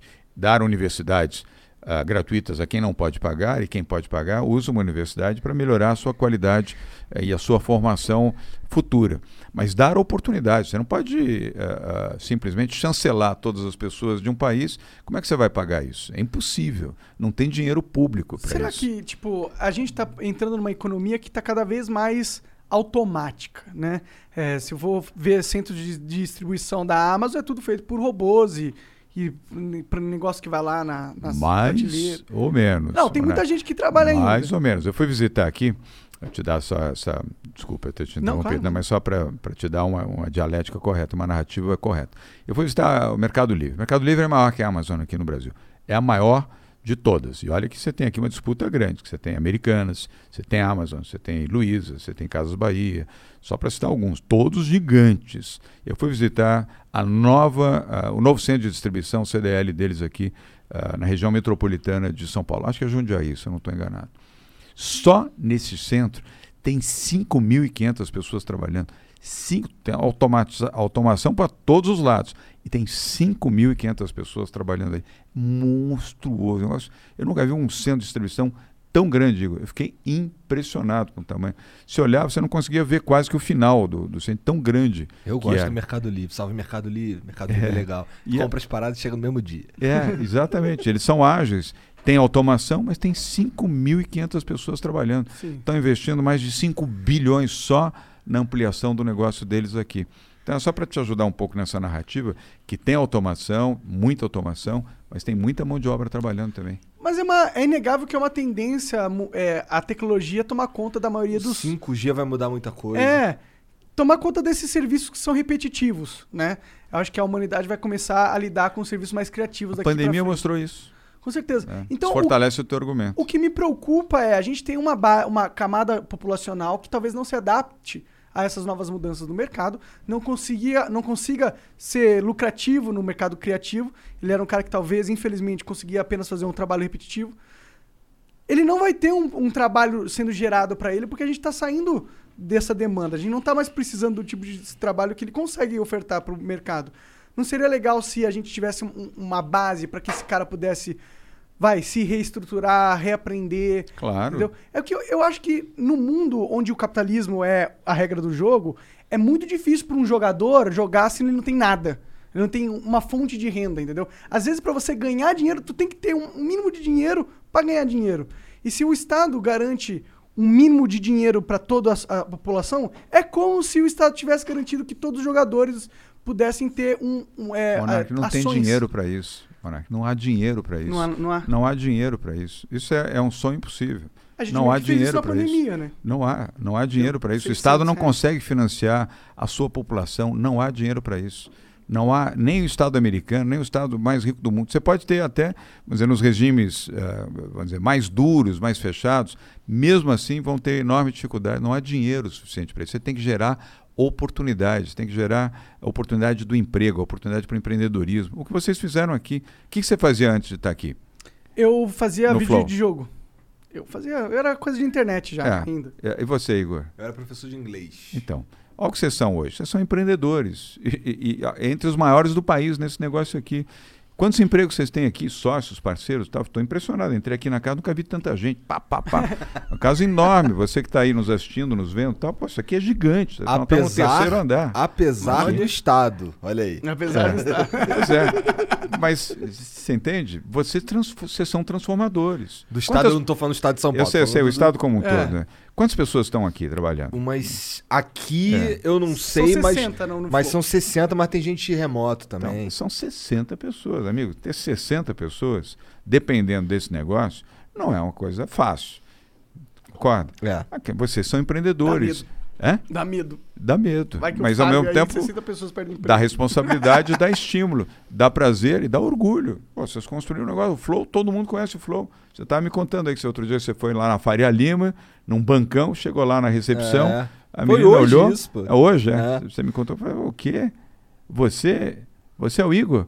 O Igor do Flow? Putz, deve ter... Pô, teu filho Quero- mandou um salve pra gente aí. Pois pô. é, meus É. filhos são, É. são fãs de vocês. Isso é transformador, então tem oportunidade para todo mundo. Não. Agora, você precisa dar direito de vida, de existência digna e dar oportunidade do ensino. Se você der direito à vida digna, a pessoa tem que ter o direito a não viver na rua, a ter minimamente aonde, onde viver, a ter a oportunidade de sobreviver com alguma decência e ter o acesso ao ensino gratuito de qualidade, aí você começa a mudar a história de um país. E, obviamente, desestatizar, tirar o Estado de onde ele não é necessário. É o que nós estamos fazendo aqui em São Paulo. Eu te, te dei esse exemplo dos aeroportos, mas os parques, todos os parques de São Paulo estão sendo concedidos, todos. Ibirapuera, eu levei um tempão para viabilizar o Ibirapuera. Ele foi? Mas- Já, já aconteceu? Já, já está concedido ao quem, que- setor quem privado. que é dono do Ibirapuera agora? É uma concessão por 35 anos, é, um consórcio que ganhou. Como que alguém ganha dinheiro com o Parque Ibirapuera? Claro que ganha. Claro, você tem alimento, bebida, estacionamento, Estacionamento. os direitos Ah, de tá, imagem. entendi. Ah, antigamente você ia lá para fazer um filme, produzir um filme comercial, enfim, de uma marca de cerveja, entrava lá, filmava, a prefeitura não recebia nada. Agora, para você filmar no Parque do Ibirapuera, para fazer uma produção de cinema, de filme comercial, você paga os direitos de uso daquela área, o que é normal. É assim na América, é assim no Canadá, é assim na Inglaterra. É Às vezes não você- podem fechar o parque ao público, se eles quiserem. Ah, não, o parque é aberto e gratuito. Não, eles não podem. Isso pelo, pelo contrato de concessão, o parque tem que ser aberto ah, e, e gratuito para o público. Mas você tem alimentos, você tem bebidas, ah, você tem o merchandising que você pode ter de maneira discreta, mas pode ter. Ah, na pista de correr você pode ter a marca da Nike. Nas quadras poliesportivas você pode ter Nike não, uma da outra Puma, marca. da Puma. Da Puma. Da da Puma, da Puma. A Puma patrocina aqui, não? Às Patrocinar, vezes, Às patrocina, vezes, então da Puma. Pronto, da Puma. Tá valendo, tá valendo, da Puma. Salve Puma. Enfim, ah, o estacionamento, etc. Tem várias formas que você pode gerar remuneração. E tanto é interessante que teve uma empresa que disputou e Quanto eles ganhou. compraram? Eles Hein? compraram ah, isso aí? Eles Não, compraram não, ou eles não. alugaram? é, é, não, eles, Eles ganharam o 35 direito anos. de não, não, concessão entendi, de ele- é, explorar. mas é um dinheiro que eles dão. Ele paga na frente, Entendi. ele paga um direito de outorga. Entendeu? Vou te dar um exemplo aqui. A usina São Paulo, onde era a antiga usina da traição, lá no Rio Pinheiros. Nós estamos despoluindo o Rio Pinheiros, Usina limpando o Rio? Pinheiros. Hein? O que, que isso quer dizer, usina da traição? Não, é um, é um, é um, é uma É usina. traição, eu entendi direito. É, porque ali tinha o córrego da traição. Então tinha Ah, o nome tá. do, do córrego da traição. Não é que, tipo, não é uma fábrica Ah, de traições, tá. né? Ah, Fica tá. tranquilo. Que susto. Ah, e ela, ela, eu vou usar aqui uma expressão bem simples, ela rebobina água do, do, do Rio Pinheiros ah, dentro do processo de manter ah, ah, o, o, equilíbrio do Rio Pinheiros do ponto de vista da, da sua. de evitar que o rio tenha enchente. Estou aqui simplificando para o. Tá. Aquilo lá está há anos, desde a década de, de 40 lá. Nós agora vamos fazer lá restaurantes, bares, cafés, um centro de eventos, um museu, uma área externa de eventos e a maior tela de cinema da América Latina, a terceira maior do mundo, no centro do Rio Pinheiros. Aquilo nós concedemos para o setor privado. Quem ganhou pagou 280 milhões de reais ao governo para ter o direito de explorar por 30 anos. E vai investir quase um bilhão para fazer tudo isso. Você Vai um- basicamente está ganhando dinheiro para melhorar a cidade. para melhorar a cidade, sem gastar dinheiro público. Você vê, o Pelo governo do Estado dinheiro. ganha dinheiro. O governo do Estado colocou 280 milhões no seu caixa, eles já pagaram. Eles vão investir quase um bilhão de reais para fazer tudo isso. Para fazer o museu, ali vai ter o museu do Ayrton Senna. Para fazer ah, ah, o cinema ao ar livre, você vai numa, numa balsa bacana, Porra, tal, legal, hein? naquela chaise bacana, headphonezão, põe o headphone para ver uma tela de cinema monstruosa, gigante, no meio do rio, putz, uma baita de uma experiência, tomando seu vinho, tomando o seu uísque, ou tomando uma Coca-Cola, ou Guaraná, ou pipoca, enfim. Legal. É muito bacana. Os dois rooftops, uma experiência bárbara, você vai ter dois rooftops lá em cima, vai ter eh, cafés, ah, livraria, vai ser uma coisa muito, muito, muito bacana. Isso é o setor privado. Nós concedemos ao setor privado já o zoológico. O que, que o Estado tem que cuidar de parque zoológico? Para quê? Para quê? O setor privado cuida. E está cuidando agora. O horto florestal. Por que, que o Estado tem que cuidar de horto florestal? Setor privado. Está cuidando agora. Legal, o, o Parque Caminhos do Mar, aquele parque bonito onde tem a Casa da Marquesa Uhum. de Santos, que vai até Santos, lá embaixo, sai daqui lá pertinho de São Bernardo. Parque lindo, um parque protegido, inclusive, eh, uma proteção ambiental, um parque ecológico lindo, foi concedido ao setor privado. Ah, legal esse Todos os nossos É, parques gosto. combos assim. É. Eu gosto porque, assim, uma parada que a galera às vezes pira e não entende é que, assim, pô, não é porque é o setor privado que tá cuidando que o Estado não tem nenhum controle. Tem um contrato, Claro, você tem Tem um as agências negocinho. reguladoras que têm a responsabilidade de verificar se eles estão cumprindo o contrato, se eles estão fazendo o que prometeram, se eles não estão cometendo irregularidades, se eles não estão cometendo abusos. É assim, a telefonia é assim. Quem que Por isso é que você esses tem contratos pra vocês? Tipo, o, você... a- o governo tem agências reguladoras. Estradas, é a mesma coisa. Por que, que São Paulo tem as melhores rodovias do país? Porque elas são concedidas ao setor privado. Das 20 melhores estradas do Brasil, 19 são do governo Mas de São Paulo. E a vigésima é a Dutra, que também é concedida ao setor privado. Por que, que elas são melhores? Por que, que tem investimento permanente? Por que, que o asfalto está bom? Por que, que tem iluminação onde precisa ter iluminação? Por que, que tem sinalização correta? Tem atendimento, tem telefone, tem serviço de socorro, tem helicóptero? Tudo funciona. Porque é privado. Se fosse público, não funcionava. Vai ver as estradas públicas do governo, o desastre que elas são. É um desastre completo. É um horror. Bom, a gente vai O- conversar o- com o ministro da Infraestrutura essa semana para perguntar para ele. é, né? aproveita e pergunta. Ah, e o, aqui, o metrô. Nós já temos várias linhas do metrô aqui em São Paulo que são privadas. São administradas pelo setor privado. Eles investiram para fazer e têm por 30, 35 anos o direito de explorar para ter o retorno do investimento que fizeram. Isso é moderno. O Só me preocupa se o Estado tá fazendo uma boa negociação com essas empresas, Ah, entendeu? claro. Tipo, não quero que a gente chegue lá e abra as pernas. Ah, tá o Parque Ibirapuera faz o que quiser aí. Não tá, pode, não. Aí não. Tem que, eu quero que você tenha, no caso, Claro. bons negociadores. Aí você tem, a- você tem não só as agências reguladoras, como também os órgãos, fis- fis- órgãos fiscalizadores. Tem Tribunal de Contas do Estado, Tribunal de Contas do Município, você tem ah, Ministério Público, que é a Promotoria Pública, você tem Tribunal de Justiça, ah, você tem Defen- Defensoria Pública. Tudo isso tem que ser com muita transparência e bem feito. E sempre ah, em regime de concessão e de preferência em leilões na Bolsa. São Paulo já foi nove vezes a Bolsa de Valores, o governo do Estado de São Paulo. É o ente público que mais vezes foi a B3, que é a Bolsa de Valores aqui de São Paulo, para negociar ali em leilões a concessão de trens, de metrôs, de rodovias, eh, dos aeroportos regionais, dos parques. Agora tem também a- as ligações fluviais, sabe, as balsas. Agora, no final do ano, todo o sistema de balsas de São Paulo vai para o setor privado. O que, que o Estado tem que ficar cuidando de balsa, pô? Oh, Se o setor privado, nós vamos melhorar, vão ter balsas modernas, mais eficientes, melhores serviços, as opções. O cara quer balsa super rápida, ele paga um pouco mais rápido, tem a super rápida. Eu quero uma mais lenta, pago menos. É o setor privado que tem que regular isso. E trem, cara? Por que, que a gente Também. não tem um trem de São Paulo pro Rio, velho? Uma hora, trem bala. É, aí aproveita e pergunta pro Tarcísio. Vai, Tarcísio, por que, que não tem o, Vou o- perguntar. Por que, que Vou não falar- tem o trem? falar que você mandou.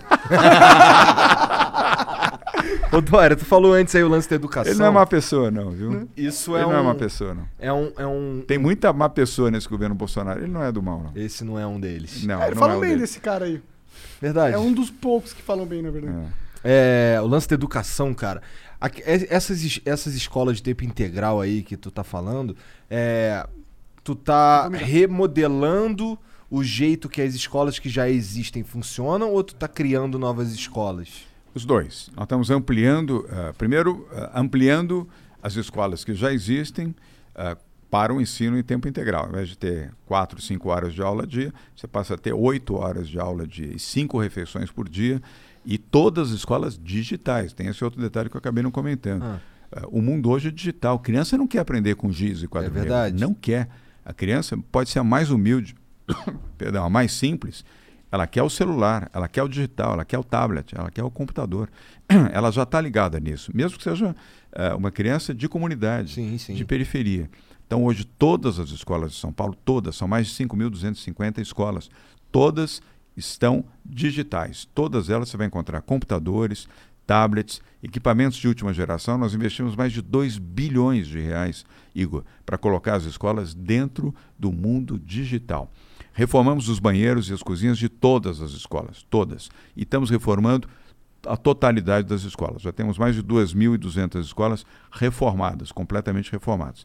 Ainda temos mais 3 mil para fazer. Mas os banheiros, todos foram reformados. Por causa da Covid, nós aproveitamos o período em que não tinha ah, as aulas para reformar os banheiros e melhorar a condição e evitar que os banheiros pudessem ser ah, ah, fontes de, de transmissão de Covid. E as cozinhas também. Mas nós vamos reformar todas as escolas públicas de São Paulo. Já temos o orçamento para isso, estamos fazendo isso gradualmente. Até o final da nossa gestão, todas as escolas estarão Escola reformadas. pública, por escola pública, tu quer dizer as escolas de ensino médio. Isso. As estaduais, você tem as municipais As também que municipais pertencem são outra parada. às prefeituras. Né? Entendi. E, que- e- e há muitas prefeituras fazendo bons trabalhos também nessa área de educação ah, ah, municipal e educação, principalmente educação infantil, que é a responsabilidade do município. O Estado apoia, eh, são as creches, Aham. educação infantil. O Estado apoia, mas quem faz a gestão são os municípios. Eu sinto falta de, no Brasil, de uma, uma política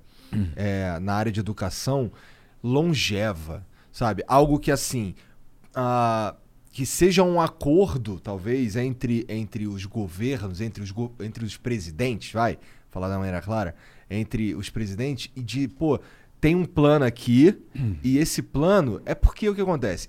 Educação é algo que vai dar fruto daqui a 30 anos. Uma educação de base forte, boa. Talvez antes até, viu, Igor? Será? Ah, eu... Mas tudo bem, mas É. não é quatro anos É. onde eu vou tentar reeleição, sabe? Concordo. Então, o que... O Tem que... que ter longo prazo. Não, não precisa 30 anos, mas você em, em 10 a 12 anos você faz uma transformação ah, completa na educação no Brasil. Ou seja, Ma- em três governos você muda a história da educação Mas no não- Brasil. mas tu não- precisa ter continuidade, é, o que você estava precisa falando. Ter, precisa ter ele, pô, cara, tá, ó, ah, vou mexer aqui no jeito que a gente faz política social, não sei o quê, mas, pô, a educação, que é a maior política social possível... E a melhor? E a melhor... Cara, nessa daqui a gente, pô, é um consenso então que nós não vamos mexer nesse plano, né? É, beleza. E, e mantém, cara. Porque é, é onde eu sinto. Parece que não é do interesse do. E, e de quem tá no poder de, de educar os caras, sabe? Porque é o que vai transformar de verdade, na minha opinião. E, o, e tu tava falando também do lance da, das- da- do ensino superior, que assim, é ensino superior gratuito pra quem não pode pagar, e, e, pô, e o outro ensino superior pra quem pode, pá. Mas a verdade é que quem faz escola pública é quem estudou no, no- na escola privada no ensino médio.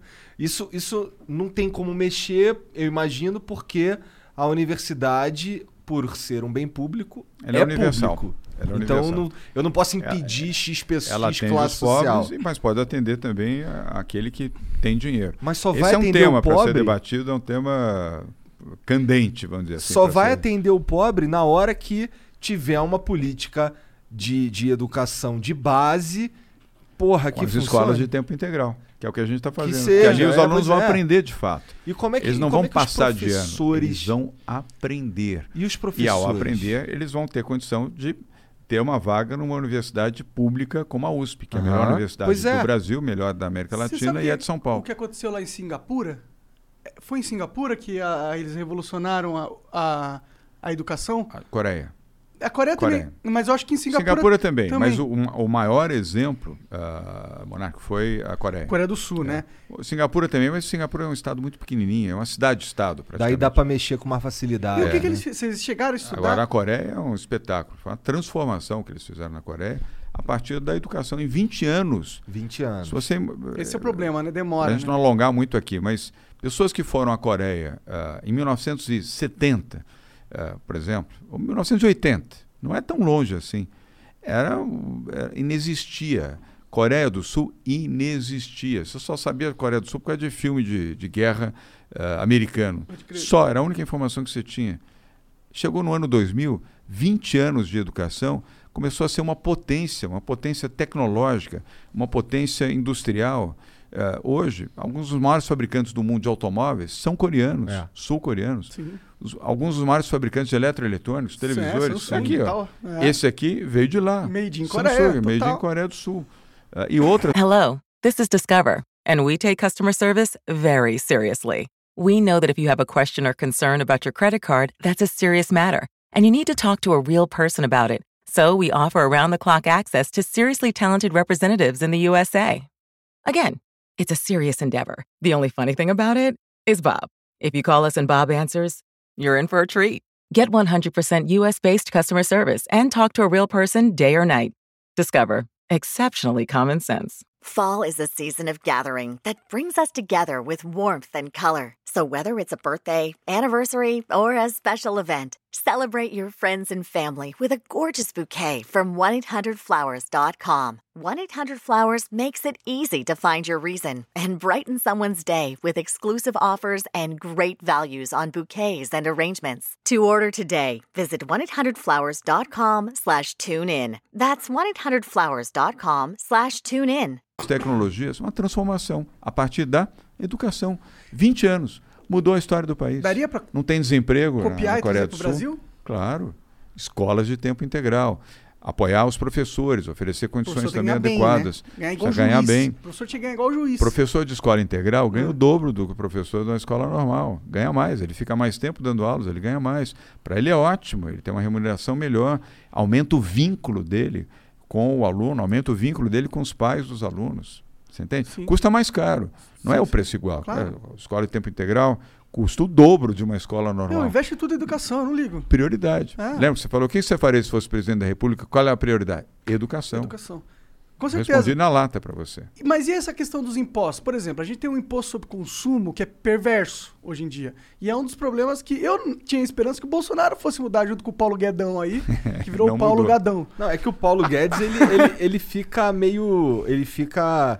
Porra, refém, eu acho. Ah, ele tá. ele- Desculpa, eu não conheço o Paulo Guedes. também mas- não, Mas, mas- eu acho que ele tá cor- curtindo a posição. Bolsonarizou. É, tá curtindo Paulo a posição Guedes. de Diria poder. que bolsonarizou? É. Bolsonarizou. É, é triste. Eu conheço o Paulo Guedes, ah, fui amigo dele. Eu Acho que hoje ele não está muito feliz comigo, que eu faço críticas a ele. Mas ele não é do mal. Mas é, Ele te chama de calça justa Perdeu, também? É do mal, perdeu né? a, mãe, a mão, não, acho que não.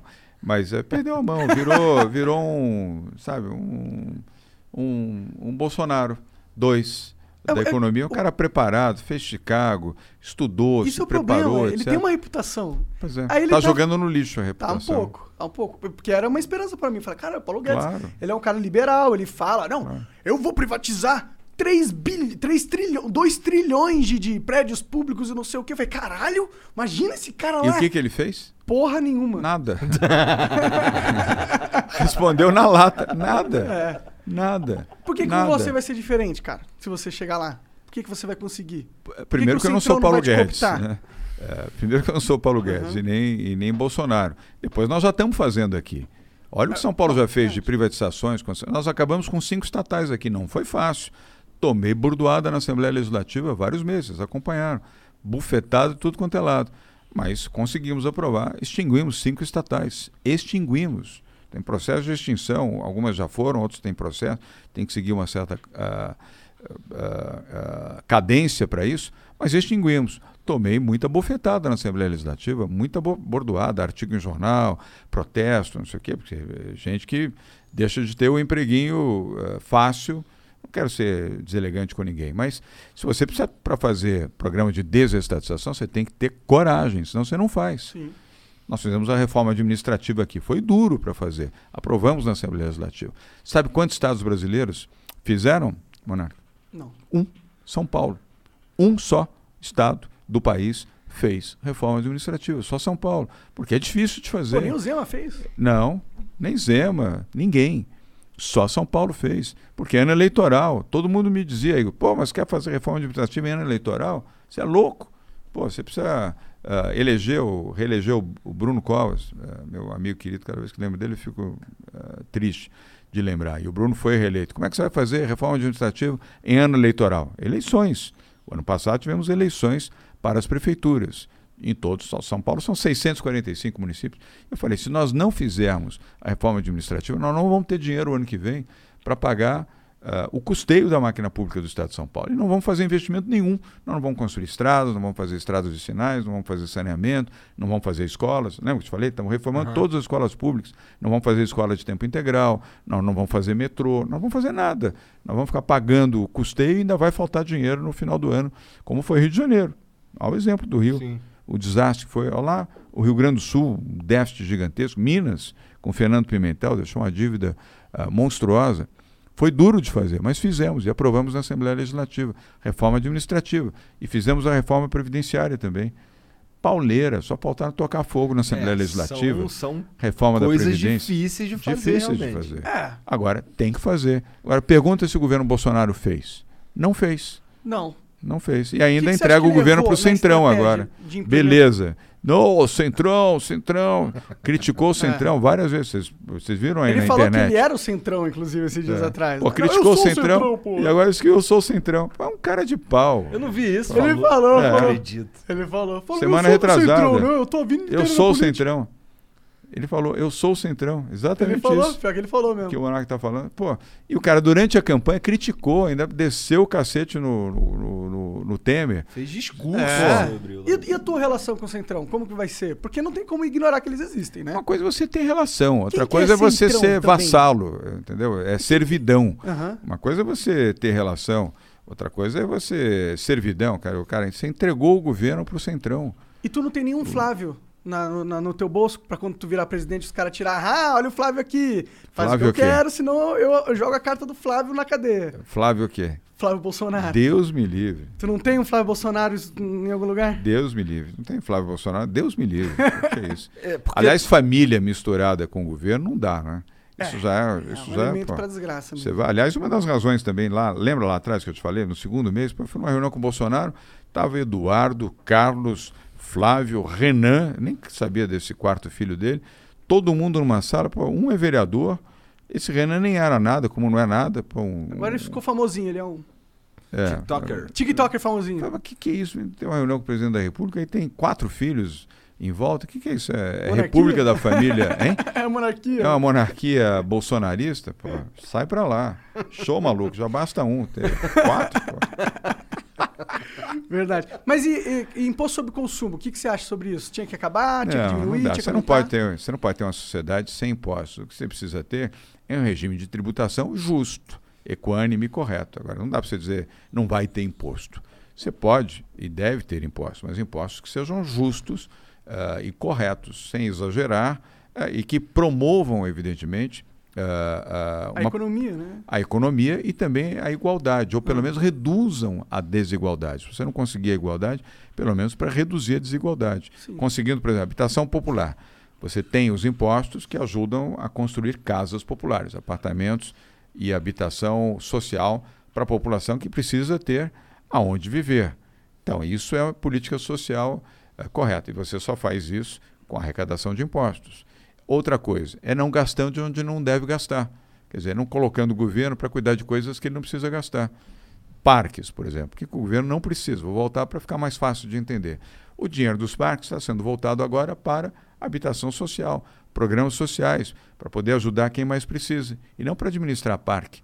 Gastando 20 milhões por ano, 30 milhões por ano, 40 milhões por ano para administrar Era parque. que a gente gastava? Se o setor, sim. Entendi. E o setor privado, ó, o Ibirapuera, custava quase 40 milhões por ano para Então a eles, eles prefeitura. pagaram tipo 10 anos do Parque Ibirapuera pra comprar a concessão ali. É, e você está economizando a Prefeitura de São Paulo quase 40 milhões por ano no Ibirapuera. Hora. Não, e esse- 40 milhões que está investindo em políticas sociais. Esse combo eu acho muito legal. Acho que você é um dos únicos que tem essa. Talvez porque você era do mercado privado. É bem. Isso ajudou, é verdade. É bem de eu vir do setor privado ajudou a ter essa visão. Eu gosto Menos visão. estatista e mais privada, mais privatista, né? Sim, mas no caso dos impostos sobre consumo, a gente tem um negócio que é meio perverso assim, no Brasil, porque, por exemplo, lá nos Estados Unidos é 10%, qualquer coisa, 10%. Eles, eles têm diferença em, Varia. em cigarro tal. Varia, varia de, de região, de estado e de cidade também, não é igual. Mas nunca o chega a imposto de Nova 50, York, por né? exemplo, é mais caro que o imposto da Flórida. Pode O crer. imposto de New York City, da cidade, Manhattan, é mais caro que o de Miami Beach, por exemplo, porque o custo lá é mais alto. Tá, mas daí eu pego um avião e vou morar em outro lugar. Aqui no É. Brasil não tem isso. Não, não tem. Aqui, ó, eu pago, eu pago o mesmo imposto. Eu e você pagamos o mesmo imposto Isso. nessa água Em qualquer lugar. que o cara lá do Capão, né? Em qualquer isso, lugar. Isso é É perverso. perverso. É, O imposto sobre consumo tinha que ser o menor arrecadação do Estado. É a tal reforma tributária. Mas para você fazer reforma tributária, Igor e Monarque, você precisa ter credibilidade. O governo sem credibilidade não faz reforma tributária. Mas o, o- Esse governo está propondo tinha uma até. reforma. Não vai conseguir fazer. O problema do. do, do- não foi, eu, não, eu não acho que foi a credibilidade o problema do governo, foi a falta de vontade política mesmo de organizar. Os dois. Falta de vontade e falta de credibilidade. Os caras Você, conseguiram passar a Previdência num, de um jeito bem, tipo, que demonstrou uma força do governo. Eles tinham força. Eles só não colocaram a força por trás das coisas que eram importantes. É, a Previdência estava pronta desde o governo Temer. É, teve aquele episódio, lembra? É verdade. Lembro. Podia ter votado ah, no governo Temer. Então eles pegaram aquilo pronto. Não estou desmerecendo. Teve mérito também para isso. Mas foi no início do governo. No início do governo você tinha credibilidade. Depois o que aconteceu com o governo Bolsonaro? Foi assim, é que nem o balãozinho que vai. Você eh, tirou a, a, a amarra do balão. vai- Sem credibilidade você não faz reforma. Você não consegue convencer o Congresso. Mesmo com o Centrão, mesmo com o Ciro Nogueira, mesmo com o Valdemar da Costa Neto. Cara, o cara põe o Cent- colocado o Ciro Nogueira na Casa Civil você foi põe todo o né, centrão, mano? você não consegue. Você não Como consegue. Ele não está agora se queixando que quis falar, tá, precisa ter o voto impresso. Outra bobagem do Bolsonaro, que quer contestar a própria eleição, Igor. Ele foi eleito pela urna eletrônica. Bom, isso é verdade. E o bobão do Bolsonaro agora quer contestar a própria eleição. Ele, o que, que ele falou? Várias vezes. Não, é fraudada. Eleição Tão na urna pra ele. eletrônica é fraudada. Falou, cara pálida, você foi eleito como? Com a urna? Então fraudaram a sua eleição. Você ah, foi eleito por uma urna fraudada. Vai ser burro lá no mato. É foda. Pô, é duro. Tendo é esse duro. ponto, que é um bom Ele não ponto- consegue aprovar no Congresso. Ele vai ter, semana que vem, o Congresso voltou agora Aham. do recesso. Ele vai ter a rejeição disso. Mas ele que- está ameaçando dizer que, enfim, não vai ter Não eleição em eleição. 2022. Ele é um brincante. Então, ele não tem apoio no Congresso Nacional, mesmo com o Centrão, com o Ciro Nogueira, com tudo, não tem apoio. Não tem credibilidade, não vai fazer reforma nenhuma. Eu, pessoalmente, não vejo nenhum problema da urna eletrônica cuspir um papelzinho também, tá ligado? Foda-se. Eu não, Mas não sei qual que é precisa, a isso briga. custa uma fortuna você fazer toda essa alteração, é desnecessário. É, tipo, O PSDB, o meu partido, perdeu a eleição com Aécio Neves. Perdeu para Dilma. Achou que tinha roubalheira, etc. Ok. Pediu para o Tribunal Superior Eleitoral para fazer uma auditagem. Lembra? Confusão e tal. Eles concederam. O PSDB contratou auditores dos Estados Unidos. Contratou os melhores auditores aqui do Brasil. Foi coordenado por um grande deputado federal, que é ex-promotor público, ah, o Carlão Sampaio. Um jeito acima de qualquer suspeito. Foi promotor público aqui em São Paulo. Coordenou o grupo. Ficaram quatro meses pesquisando e auditando. Qual foi a conclusão de todos? Não teve fraude. É inviolável, a urna é inviolável.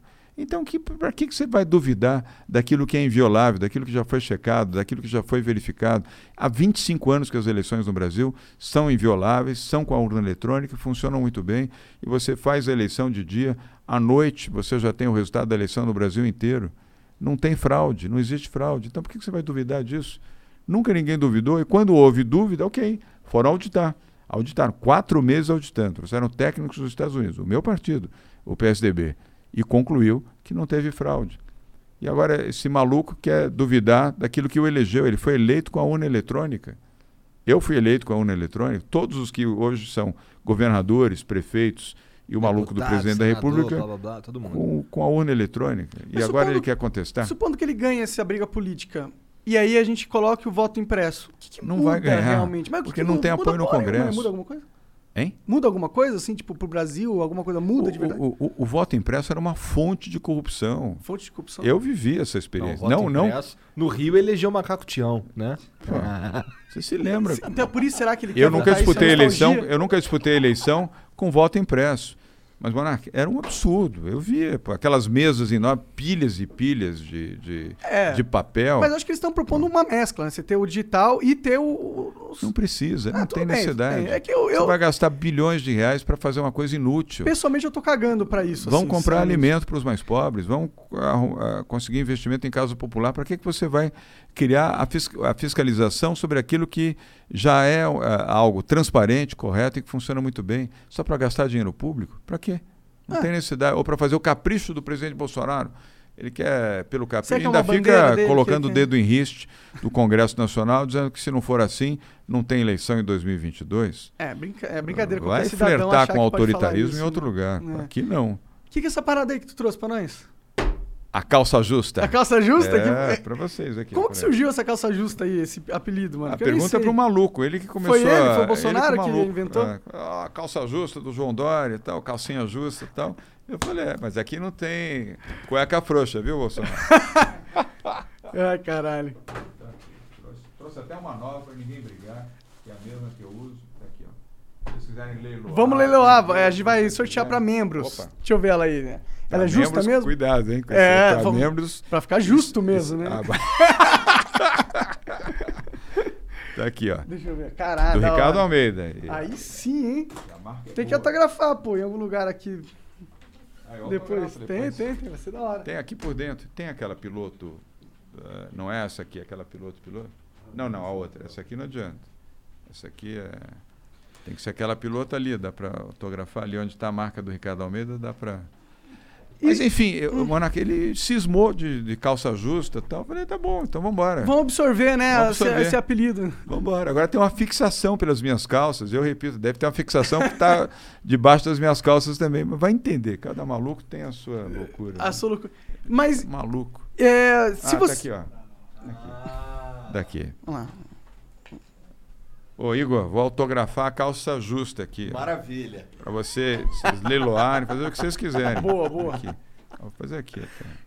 Caralho, ó, é- essa é a vantagem de ser membro, né? Tem como você ganhar umas coisas que É. não tem como ganhar. Uma calça Não, só justa tem do uma. Dória. Do Dória autografada. Autografado, é brincadeira. Então, calça justa em pessoa.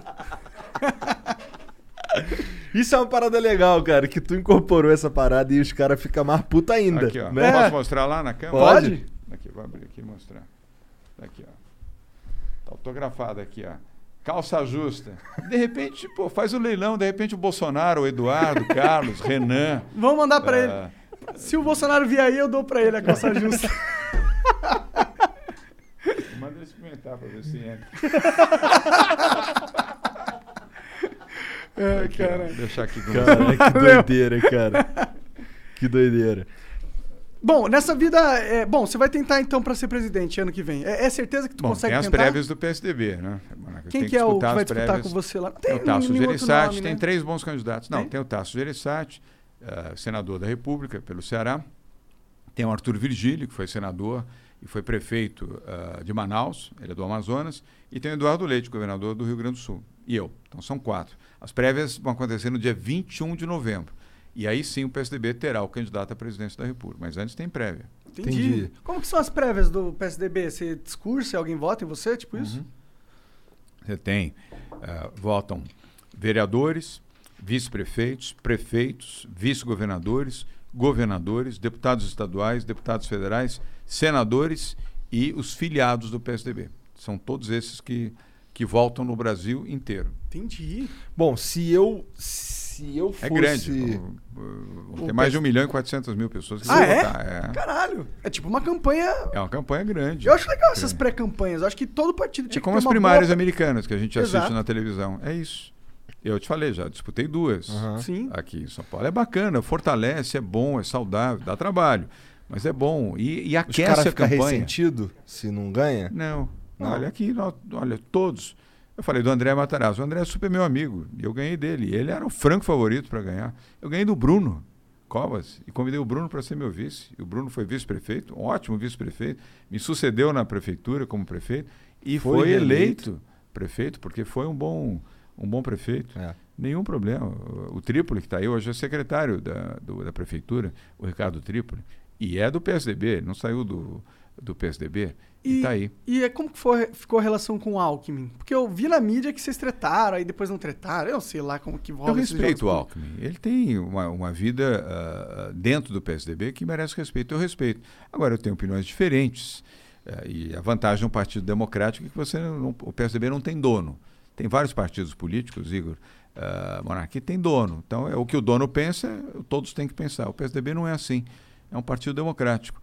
Então, eu respeito muito eh, o ex-governador Geraldo Alckmin, muito.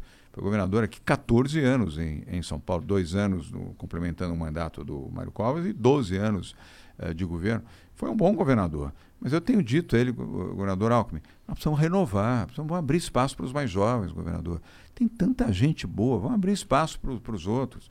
Eu não quero desconsiderar, desrespeitá-lo, mas, enfim, senhor não quer o Senado, disputar a vaga ao Senado, porque o Serra provavelmente será candidato a deputado. Tem uma vaga ao, ao Senado e essa vaga é do Serra, do José Serra. Mas o Serra provavelmente será candidato a deputado federal. Então vai vagar esta vaga para o Senado. Eu disse, governador, eh, Alckmin, talvez faça mais sentido, com seus cabelos brancos, com sua experiência, estar no Senado, ajudar São Paulo, defender São Paulo e defender o Senado da República e o Brasil também. Ele não quis. Falei, tá bom, então vamos para as prévias do PSDB, para disputar com o Rodrigo Garcia, que é vice-governador e é um pré-candidato ao governo de São Paulo. Vamos para as prévias. Eh, aliás, podem ter outros até. De repente tem gente que a gente nem sabe que quer disputar prévias. Disputa as prévias. Aí ele falou, não, prévias eu não, eu não vou disputar, o governador. Aí fica difícil, né? É. Eu disputei prévia para a prefeitura, disputei prévia para o governo, vou disputar prévia para a presidência. Aí eu não quer disputar prévia para o governo, pensa mais um pouquinho, reflita, enfim. Ele não tomou ainda a sua decisão final.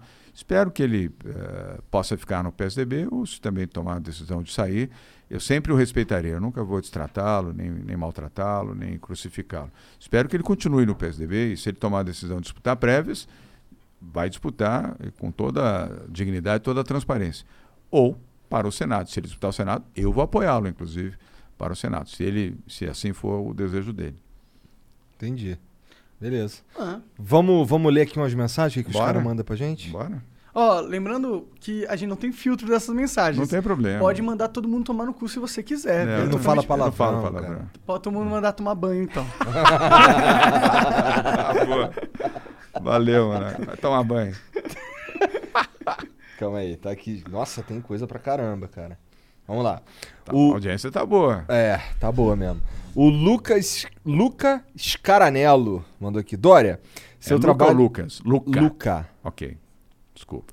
Seu trabalho em relação à vacina, principalmente aqui em São Paulo, me fez mudar de apoio. Antes apoiava o Tássio, agora apoio você. Por favor, chame o Tássio pro seu vice e se reaproxime do ACM Neto e o DEM.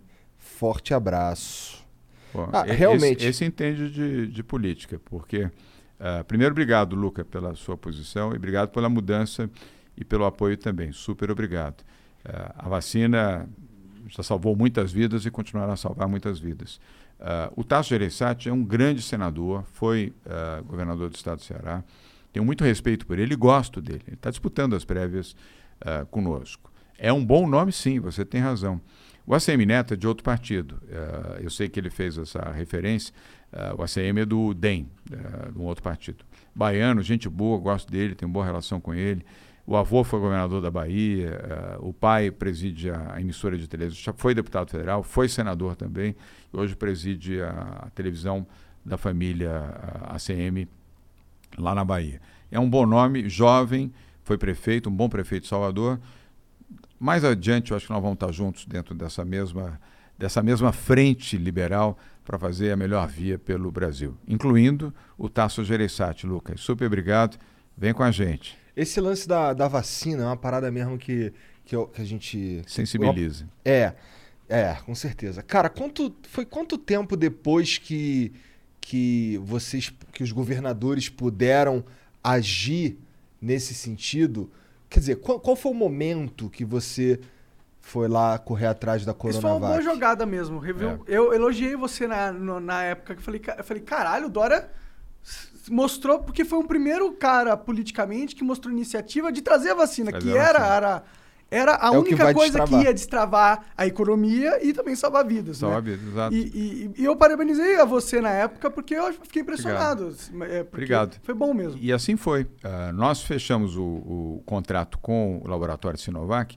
A pandemia começou em março, lembra-se? Primeiro caso, na verdade, 28 de fevereiro. Mas março a gente começou a ter os primeiros casos de morte pela Covid. Em abril nós assinamos o contrato com a Sinovac para... A Sinovac já estava em desenvolvimento acelerado da vacina. Em maio eles conseguiram ter ah, do, da Anvisa chinesa a aprovação da vacina na, na China. Em maio, nós fizemos a primeira encomenda de doses da vacina ah, e começamos a tratar com a Anvisa. Foi difícil, porque no ano passado a Anvisa vivia muito sob a pressão bolsonarista. Hoje não mais. Hoje a Anvisa é uma instituição independente. Eu sou testemunha disso, porque eu fui crítico ano passado.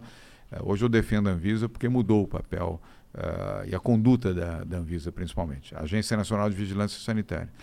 Então, quando chegou em junho, nós já tínhamos a possibilidade de ter a vacina. Tanto é que em outubro nós já tínhamos 6 milhões de doses da vacina aqui, prontos, aqui em São Paulo. 6 milhões de doses, pronto para começar a vacinar. Só começamos a vacinar em janeiro, em 17 de janeiro, porque São Paulo começou a vacinar. Porque o, aquele Eduardo Pazuello, que foi ministro da Saúde, falava em vacinar em, em abril. Caralho. Lembra que teve uma coletiva Lembro. que uma jornalista perguntou, mas já tem mais de 150 mil mortos, seu ministro? Não está na hora de vacinar? Ele falou, pressa para quê? Mais de 150 mil mortos em dezembro do ano passado. Então, eh, essa iniciativa fez com que nós tivéssemos uma vacina segura, eficaz. Já hoje foi no braço de 63 milhões de brasileiros, quase metade do, do país vacinado com a Coronavac. Eu, inclusive, eu estou vivo e salvo porque eu tomei a Coronavac. E eu fui reinfectado pela, pela Covid, mas a vacina que me salvou. Agora, o que eu sinto é que podíamos ter iniciado a vacinação antes. E se tivéssemos feito isso antes, ao invés do Bolsonaro, Pazuello, esses malucos todos uh, negacionistas, dizendo que era gripezinha, resfriadozinho, metade dos brasileiros que perderam a vida, Igor, podiam estar vivos. Desses 560 mil que se foram, uh, 280 mil podiam estar conosco. Isso é que eu sinto. Mas se não fosse São Paulo, o Butantan e a nossa iniciativa, nós não íamos ter outra vacina. Íamos ter a AstraZeneca em abril. Se eu não tivesse sido duro uh, na defesa da vacina, tivesse recorrido ao Supremo Tribunal Federal, tivesse transformado esse, debate num debate público nacional, nós teríamos perdido muito mais vidas. Foi- então então foi- Luca, obrigado aí pelo seu Foi reconhecimento. tu que pessoalmente correu atrás de poder comprar, dos governadores poderem comprar vacina? Foi. Inclusive, quem pagou as 46 milhões, o governo federal comprou 46 milhões depois de toda aquela confusão, lembra-se? Quando o Pazuello disse, vou comprar a vacina, e no dia seguinte o maluco do Bolsonaro falou, não vai comprar vacina nenhuma, vacina da China, Vacina. vacina, a vacina, Vacina do, do Dória, Dória. a vacina do jacaré. Isso me deixou Você não muito vai puto, comprar mano. nada. Virou, virou uma guerra política entre vocês dois ali, que o Bolsonaro Não, tava... eu defendendo a vida e esse maluco defendendo cloroquina. Eu sempre defendi vacina Não, com certeza, ele estava no lado errado dessa disputa política, mas não, você não pega a vacina e transforma isso num algo do Dória, né? Por mais que seja você tenha tido A vacina é da vida. É da vida, pô. Você não vai ser contra algo que é bom para sua população porque o seu inimigo político foi tá representado ali, né? Correto, absolutamente Isso me correto. deixou o que um tá pouco falando, chateado. mano. Absolutamente correto o que você está falando. Ah, e, o, e isso, evidentemente, ah, criou uma perda de tempo gigantesca e com, com quem pagou com isso? Vidas. Muitos brasileiros que morreram. O Brasil comprou uma quantidade de cloroquina, até hoje tem cloroquina, mais de 6 milhões de, de, de doses de cloroquina. Cloroquina não serve para nada. Cloroquina, aliás, para não dizer que não serve para nada, serve para malária, não serve para Covid. Isso os médicos atestam, epidemiologistas, infectologistas. Nós gastamos uma fortuna comprando o que não era necessário, ao invés de comprar vacina. E num debate horroroso, desnecessário, negacionista, uh, por uma visão equivocada. Não era em relação ao João Dória. O Bolsonaro foi negacionista porque ele foi negacionista. O Osmar Terra, vocês lembram? Lembro. Que foi ministro dele. 4 mil mortes no máximo. 4 mil mortes. Como se 4 mil mortes também, 4 mil mortes assim fosse, pô, nada, 4 mil palitos de fósforo, né? Como se não fosse importante. E ele atestava 4 mil mortes. 560 mil mortos. Hoje em dia, agora. essas imagens, ele vê E não era por causa do João ser- Dória. É porque eram, ne- eram não, são negacionistas. Esse maluco até hoje é negacionista. Cara, Ninguém sabe se ele tomou vacina ou não tomou, ele esconde isso até hoje. Ele esconde. Foi dar cloroquina para a EMA, nem a EMA quis. Ah, a EMA, pega aqui a cloroquina.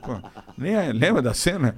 Ele Eu correndo atrás da foto. EMA, a foto lá no Jardim do Palácio da Alvorada, o maluco correndo atrás da EMA, a EMA fugindo dele. Ai, caralho. Putz, é, É, o cada Randolph, tava, o Randolph Rodrigues estava falando ontem que. Esse é bom, hein? É, ele Esse tava, Randolph é bom. ele tava falando exatamente do lance da cloroquina, que eles estão numa. estão começando a querer investigar, ou já estão querendo investigar se Manaus e tudo aquilo que rolou lá não teria sido um experimento para ver se a cloroquina funcionava. O que é horroroso, E foi. horrível. Eles vão comprovar que foi. Que foi. Um absurdo. Manaus vivendo aquela situação dramática, trágica, de gente morrendo, de falta de oxigênio, os caras mandando cloroquina para Manaus. Enchendo os aviões da FAB de cloroquina e mandando para lá. Quando precisava mandar vacina, quando precisava mandar tubo de oxigênio, quando precisava mandar ah, os, os equipamentos, os Assustador, cara. respiradores. Como pode alguma coisa acontecer assim no país como Isso o é Brasil? criminoso, Igor. Isso é criminoso. O Bolsonaro ainda vai ser julgado pelo Tribunal Internacional de Haia como genocida. É, eu não duvido não. Inclusive eu acredito nisso. CPI né? está voltando agora, você vai ver. É. Agora, amanhã já tem CPI de novo. E está concluindo Tu coisas. foi lá na CPI já? Foi... Não. O Então, o Dimas não- Covas foi. Não pode, é verdade. O governador não tem nada Não, a mas ver. eu, eu até disse, se me convidar, eu vou. É que mas teve uma medida. convidar, né? Pra chamar lá. Acho que É, convidar. você não pode convocar. Convocar, Convidar, é. você pode. Convocar, não. O Supremo negou. Mas eu, se convidado for, eu irei. Não tem nenhum problema. Mas o Dimas Covas, presidente do Instituto eh, Butantan, foi. Aliás, foi brilhante no seu depoimento. E esse menino, esse senador, o Randolph Rodrigues, é brilhante esse menino. Eu sou, ele não é do meu partido, né, mas eu sou admirador dele. Esse é bom. Esse cara é bom. Senador pelo Amapá. É, e, o, e, o, e o Omar Aziz, que também não é do meu partido, é, mas não importa, está fazendo, é do, do Amazonas, foi governador do Amazonas, hoje é senador pelo estado do Amazonas, fazendo um excelente trabalho como presidente da, da, da CPI. Brilhante trabalho. A CPI ainda vai fazer revelações ah, ah, trágicas dos erros desse governo, do negacionismo do governo Bolsonaro, dos equipes e das mortes que proporcionar. E isso vai ser levado para um tribunal internacional. Aqui, acho difícil ter eh, eh, o, o impedimento, o impeachment do presidente Bolsonaro. Com esse Arthur Lira à frente do, eh, da Câmara Federal, tem 128 pedidos de impeachment. Não, não, 132 pedidos de impeachment. É o maior número de pedidos de impeachment da história da República. Ele engaveta tudo. Caralho, doideira isso aí. Mesmo assim, o povo tem o direito de ir à rua para pedir fora Bolsonaro. Sim, sim. É, o Randolph tava falando aí que eles começaram pra investigar uma parada. Não, descobriram e muitas foram descobrindo paradas. várias paradas, uma em cima da outra. É e, mesmo. cara, virou um. Agora vai pra segunda temporada da CPI. doideira, né, cara? Você não viu? O, o dólar. O cara queria comprar a vacina. não, tá Nossa tudo bem, Senhora. pode comprar. Mas a vacina tem propina. Um dólar por vacina. Pô, que que é isso? O povo morrendo, o cara cobrando, eh, demorando para comprar vacina e quando, com- e quando compra, compra com propina. Esse é o governo Bolsonaro. Desmoralizado. Já já estava desmoralizado com a tal da rachadinha do filho 1, filho 2, 01, 02, 03, 04, pai, todo mundo da rachadinha, como se isso fosse uma coisa normal. Rachadinha é crime. Rachadinha é crime, você roubar dinheiro público, chamar alguém para receber dinheiro público falar, você ganha, fica aí com 20%, você não trabalha, não aparece aqui, 80 é meu, os 20 tá bom, você não vai trabalhar mesmo e vai receber eh, um dinheiro todo mês. Isso é crime, isso é assalto de dinheiro público. E foi assim que eles fizeram. Por isso que compraram apartamentos, eh, Copenhague. Copenhague, casa de chocolate, Mansão. escritorinho, mansão. Pô, só aquela mansão em, em Brasília. Sabe o preço da mansão? é seis milhões? Do. Flávio Bolsonaro. Seis é o que ele declarou. É. E foi fazer lá o, o registro lá em Tabatinga, lá no. no na, No na cartório cida- amigão. No cartório lá, lá no fim do mundo para ver se ninguém descobria. O preço daquela mansão de mercado foi decorada. Decorada. 14 milhões de reais, não foram seis. Agora me diz como é que um senador da República pode comprar uma mansão de 14 milhões de reais com caralho. E não é 36 com mil reais não. de Só salário. rachadinha não faz isso. Não, me explica essa matemática. me explica, Igor. Como é que pode alguém com 36 mil reais bruto comprar uma mansão de 14 milhões de reais? Porra, a loja, a loja de chocolate dá dinheiro pra caralho, cara. É, é, chocolate de ouro. Chocolate de Bom, ouro. Copenhague é o chocolate de ouro mesmo, que é caro pra caralho aquela porra. Bom, o Cortes mandou aqui, ó. Fortes. Não, é, é, um- é os caras. Cortes. Ah, Cortes, É. tá bom. Ou É Cortez, apelido, talvez, apelido. né? É. É. Não, é, do, é de um canal de corte mesmo. Ah, tá. Salve, salve família, boa noite a todos. Dória, qual é a importância da Cinemateca? Por que você quer assumir a administração e manutenção da mesma junto à prefeitura? Ela conseguiria, se- conseguiria se manter sozinha? Se sim, como? Lula e Bolsonaro, você vota em quem? Por quê? Abraço. É, você disse que nunca, nunca votou nulo. Calma lá. Vamos por partes. Vamos por partes. Vamos por partes. Primeiro, Cinemateca. Ah, o governo federal não gosta de cultura. O governo federal despreza a cultura. Esse governo, ah, primeiro, ah, não tem nem Ministério da Cultura. Acabou com o Ministério da Cultura. É o Ministério do Turismo que cuida da cultura. O, tal do menino lá, do Mário Frias. Despreza os artistas, despreza os intelectuais, despreza escritores, autores, artistas plásticos, enfim, despreza a cultura completamente. E despreza o cinema também. A Cinemateca pegou fogo porque não tinha gestor. Você tem instituições públicas de cultura que têm uma organização social, nem todos, mas ou é o Estado diretamente, Estado que eu digo, é a Prefeitura, o Governo do Estado ou o Governo Federal. A Cinemateca não tinha ninguém. Ninguém. Estava fechada, não tinha ninguém, não tinha OS, Organização Ninguém Social. era dono, ninguém era Não, responsável. era o Governo Federal Ah, fechado. o governo Nossa, isso federal. é- como pode? Ué, pois é, como Pode, pode? Isso aí, pode para um governo que tem desprezo pela cultura. E aí pegou fogo, porque não tinha as instalações eh, de combate ao incêndio, não tinha fiscalização e não tinha uso. Ninguém ia lá Servia só pra guardar coisa. só para guardar coisa. E o prédio da Cinemateca, não sei se vocês já foram lá alguma Não, vez. nunca fui. Lindo, na Vila Leopoldina, um prédio lindo, toda a instalação, um prédio lindo, lindo, lindo, lindo. Pegou Em São fogo. Paulo, no meio da pandemia, não, não consegui É ali do lado aqui. do, do Detran, ali no, do lado do Ibirapuera, do lado do Uhum. Parque do Ibirapuera, um lugar super nobre. Pegou fogo, consumiu tudo que estava lá, eh, virou cinzas. Uhum. Ainda bem que ainda tinha um segundo arquivo na Vila Mariana que não pegou fogo e está lá, mas do mesmo jeito. Ninguém vai, ninguém administra, está lá mofando, estragando. Então eu falei, já que vocês não querem cuidar, como não cuidar, São Paulo cuida. Passa para cá que a gente cuida. Eu cuido junto com o prefeito da cidade de São Paulo, ainda coloco o setor privado, coloco lá uma organização social. Acabamos de reconstruir o Museu da Língua Portuguesa, entregamos agora, já está funcionando. 85 milhões de reais, lindo, bonito, arrumado, moderno. Trouxe o presidente de Portugal, o presidente do Cabo Verde, os ex-presidentes eh, Fernando Henrique Cardoso, presidente Temer. Reinauguramos. Uma beleza. Aliás, uma dica para quem está nos assistindo: vá visitar o Museu da Língua Portuguesa lá na Estação da Luz, um espetáculo com seus filhos. Quando, lembre que você vai precisar, só pegar aqui para você lembrar Da sua máscara. vai precisar da sua máscara. Mas vale a pena visitar é um espetáculo. E nós reconstituímos. O museu pegou fogo ali por circunstâncias. Não foi no meu governo, foi no governo passado, no governo Alckmin. Mas está lá o, o novo museu pronto. Então, o governo federal, o governo Bolsonaro, que despreza a cultura, passa para cá que a gente cuida. A gente cuida. Eu reconstruo Mas o ele não vai prédio. passar, né? Depende dele. Nós oficiamos hoje. Depende dele. ele Depende dele e Então do tal, do tal Mário Frias. Mas ele vai ter que responder, então, por que, que ele deixa aquilo fechado e por que, que deixou ah, ser incendiado. Ele vai falar, eu nem sabia dessa porra, tá ok? É, tá ok. Maluco. Bom, isso aí. Porra, mas isso, isso, ô. isso daí é legal, é legal. Mas eu, eu acho, eu vejo nesse, nesse movimento de querer tomar conta da Cinemateca, que é foda, que é legal. Eu acho que, porra, tá parado, tinha que estar funcionando. Mas, pô, isso é uma cutucadinha ali que ele, ele, não, ele não vai dar, te dar essa, cara. Bom, mas ele merece. Então, ok.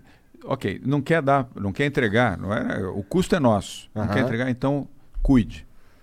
Ah, seria uma Cuide. boa estratégia política. Se ele, ah, não, Cuide. quer saber? Ele faz uma puta cinemateca e fala, ó, não tá na mão do Dória, eu fiz esse negócio aqui ficar e a foda. população que ganha. É, mas Cuide. ele não vai fazer isso. Tudo bem. Não quer passar para São Paulo? Não tem problema. Cuide. Invista, cuide. Faça o que você não fez. Cuide.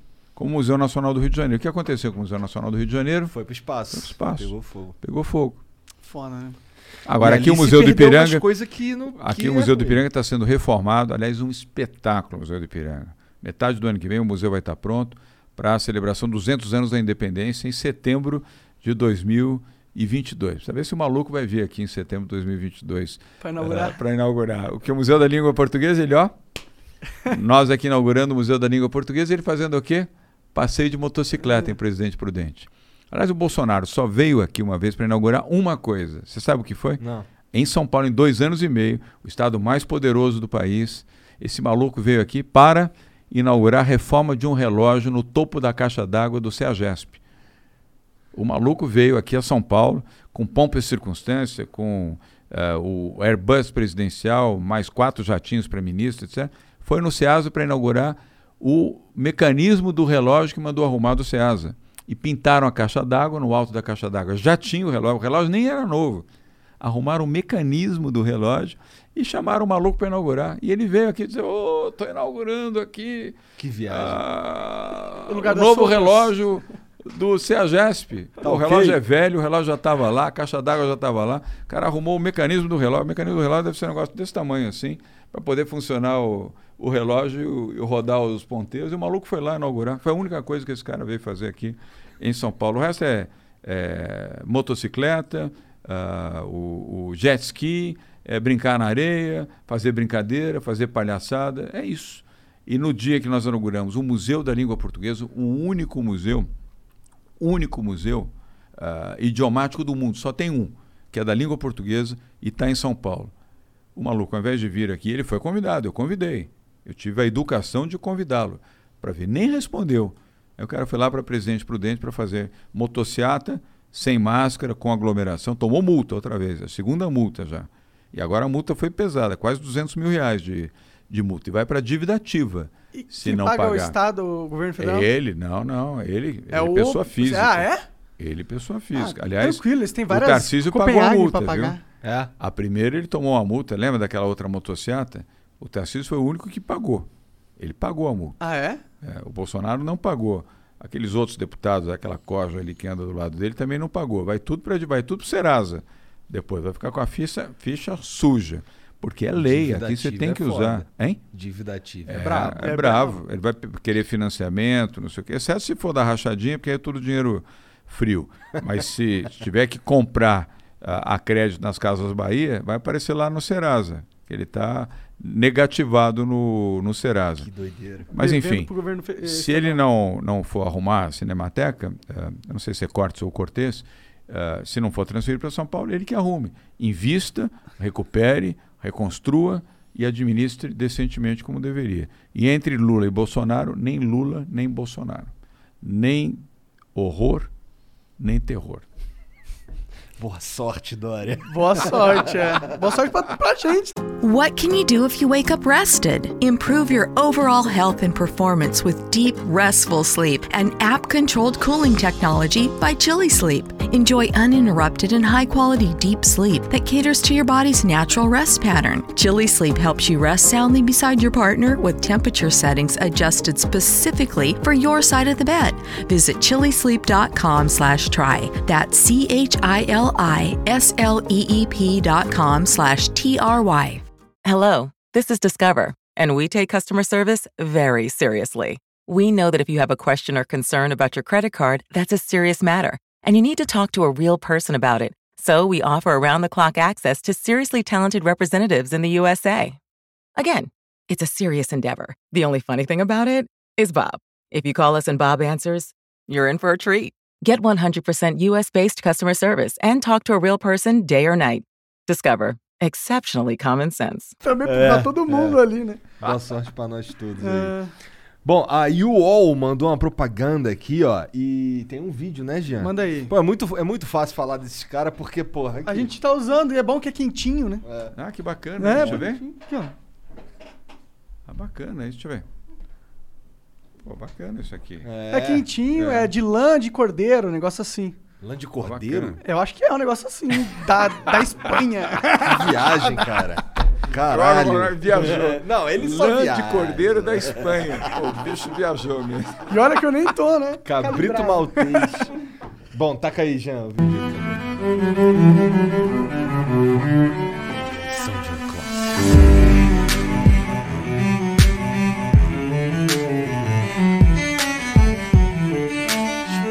prata. Caralho.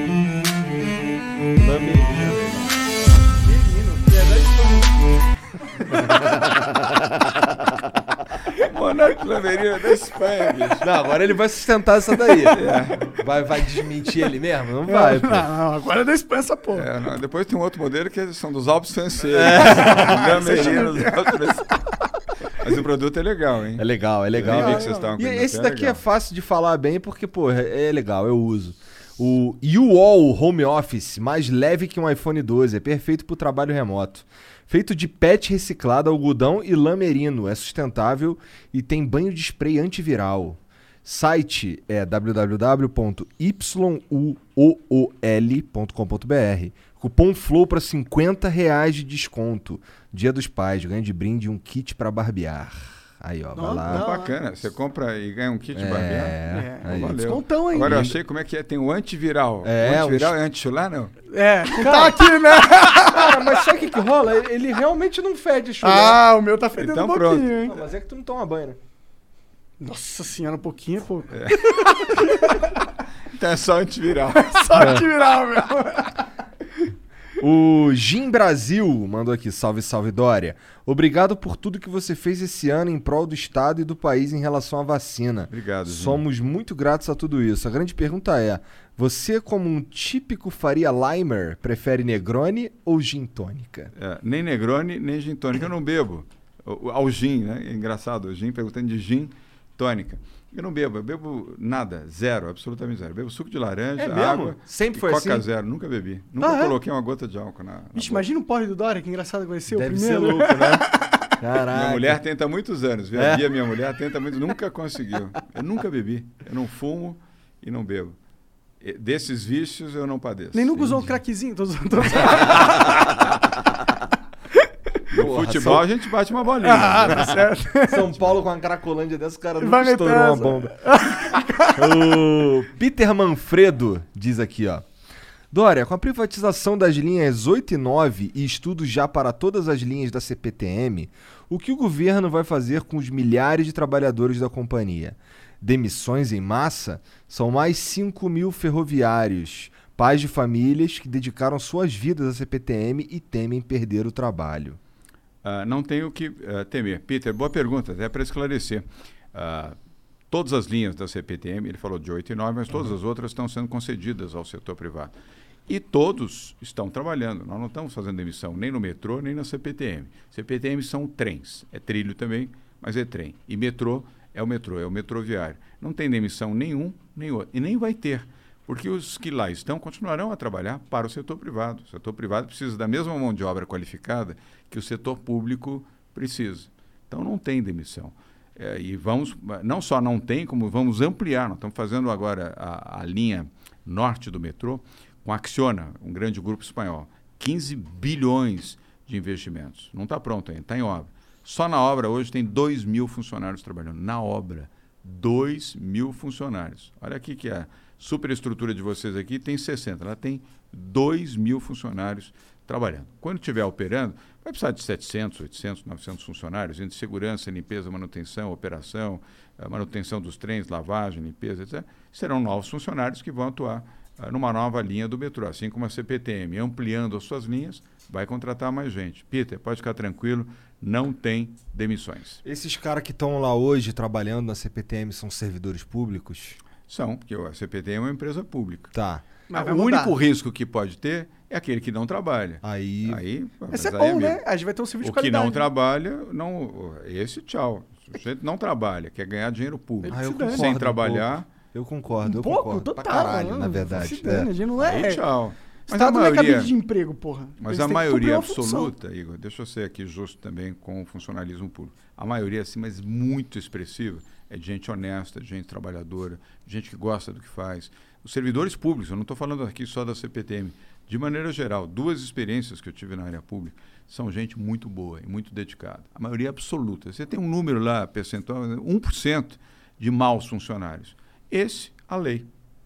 É. Agora, os outros 99 que são corretos, são decentes. Não tem por que são demitir um dedicados. cara que, só Eu- porque. Eu acho que sei lá. nem tem como, mesmo que essa empresa. Quando a empresa privada tomar controle, Ela não tem como você for- formar Ela precisa do formado, É. ela precisa de quem tem experiência. É, vai formar 20 mil funcionários do nada? Não, vai pegar quem já tá trabalhando. Lembra das telecomunicações? Essa era a alegação das esquerdas. Tá? Pô, o Fernando Henrique, você é um maluco, vai acabar com a Telebrás, etc.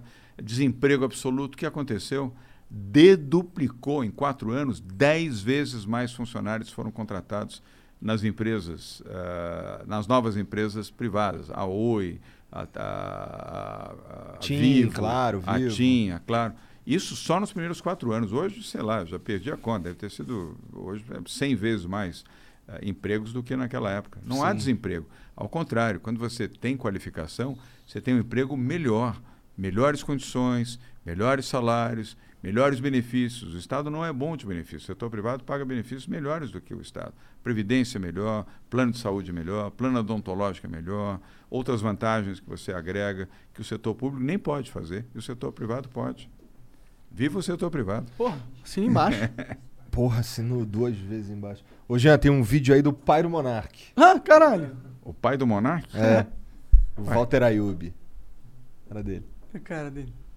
É teu pai mesmo? Meu pai. Legal. Salve, salve família, salve governador Dória. É, eu também tive Covid, fiquei internado e percebi que houve algumas sequelas. Existe algum estudo aí por parte da- dessa equipe que o senhor tem a respeito dessas sequelas, né, de quem teve Covid e como ficou depois? Um abraço a todos aí. Bacana. Tá jovem teu pai? Valeu, tá Val. jovem, É, não. Pô. é. Ayub? Valeu, Boa velhinho. genética? Valeu, Ayub, é. Valeu, velhinho Plays. Como é que é? Velhinho Plays. É. Mas Ayub, olha, super obrigado pela sua pergunta. Primeiro, jovem, realmente jovem. Não estou falando para ser gentil, não, jovem. Ah, eu não sou a melhor pessoa para responder isso. Eh, Quem pode e deve responder é um médico, ou um infectologista, ou um epidemiologista. Ah, eu não tive sequelas. Eu tive Covid duas vezes. Não tive na primeira vez e nem nessa segunda vez. Aliás, nessa segunda eu não tive nem nenhuma manifestação adversa. Sintomas. Zero sintomas. Você nada. Foi assintomático, estava vacinado. Completamente assintomático. Trabalhei de casa, virtual, numa Da boa, todos os dias, zero, zero, zero. Na primeira eu tive até um pouquinho de cansaço. Nos três primeiros dias ah, eu tive um pouco de cansaço. Só também, mas não tive mais nada, nada, nada, nada.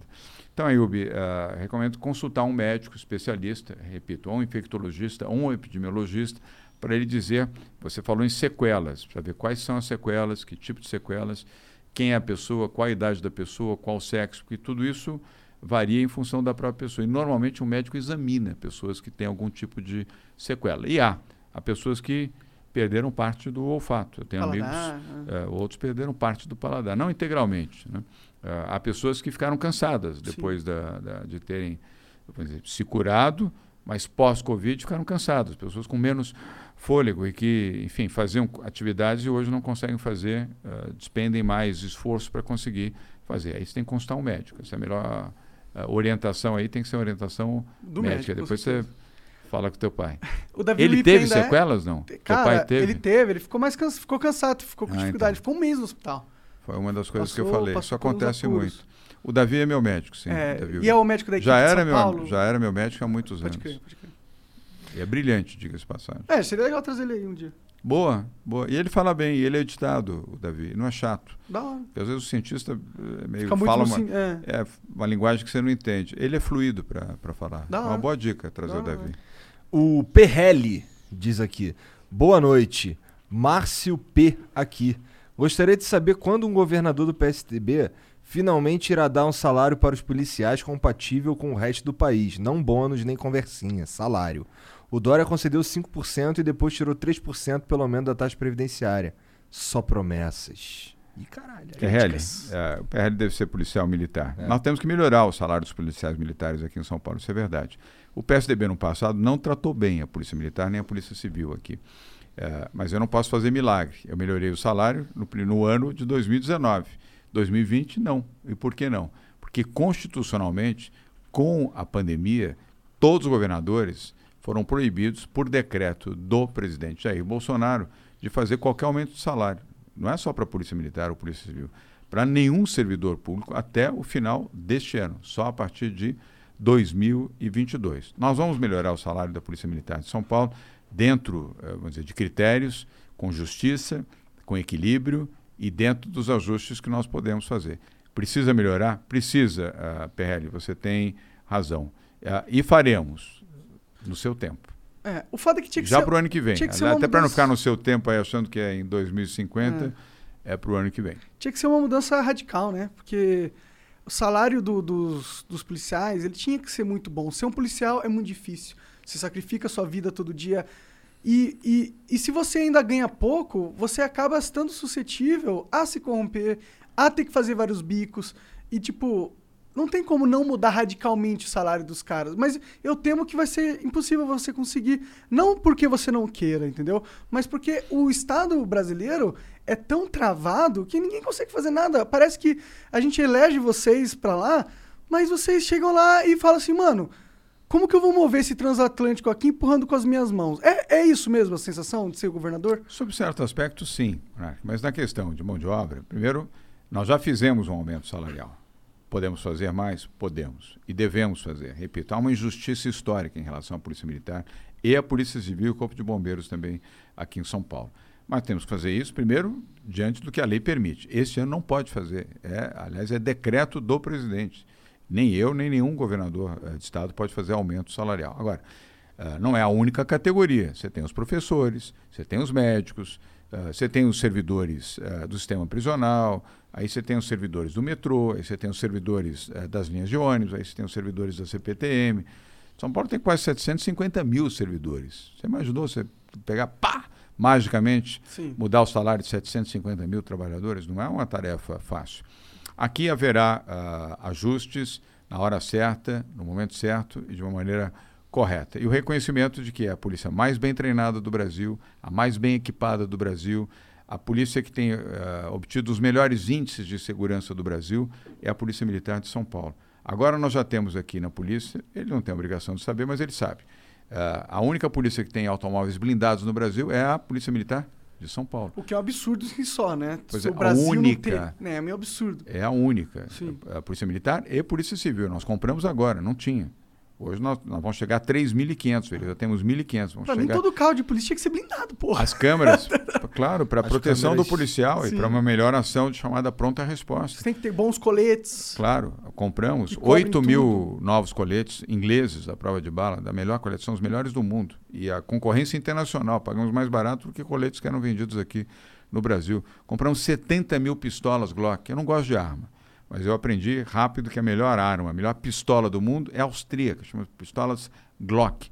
E por quê? Não Eu vi que a no- polícia americana utiliza. Se a polícia americana de Nova York, Los Angeles, Chicago e o FBI usa Glock, essa pistola é boa. Por que você não gosta de arma? Eu adoro arma, arma é da hora pra Não, caralho. dizendo, não, mas tô- Passei a vida inteira atirando nos joguinhos, acho muito foda pegar uma metralhadora muito louca. Arma é da hora, pô. E só perdeu, né? E só perdeu.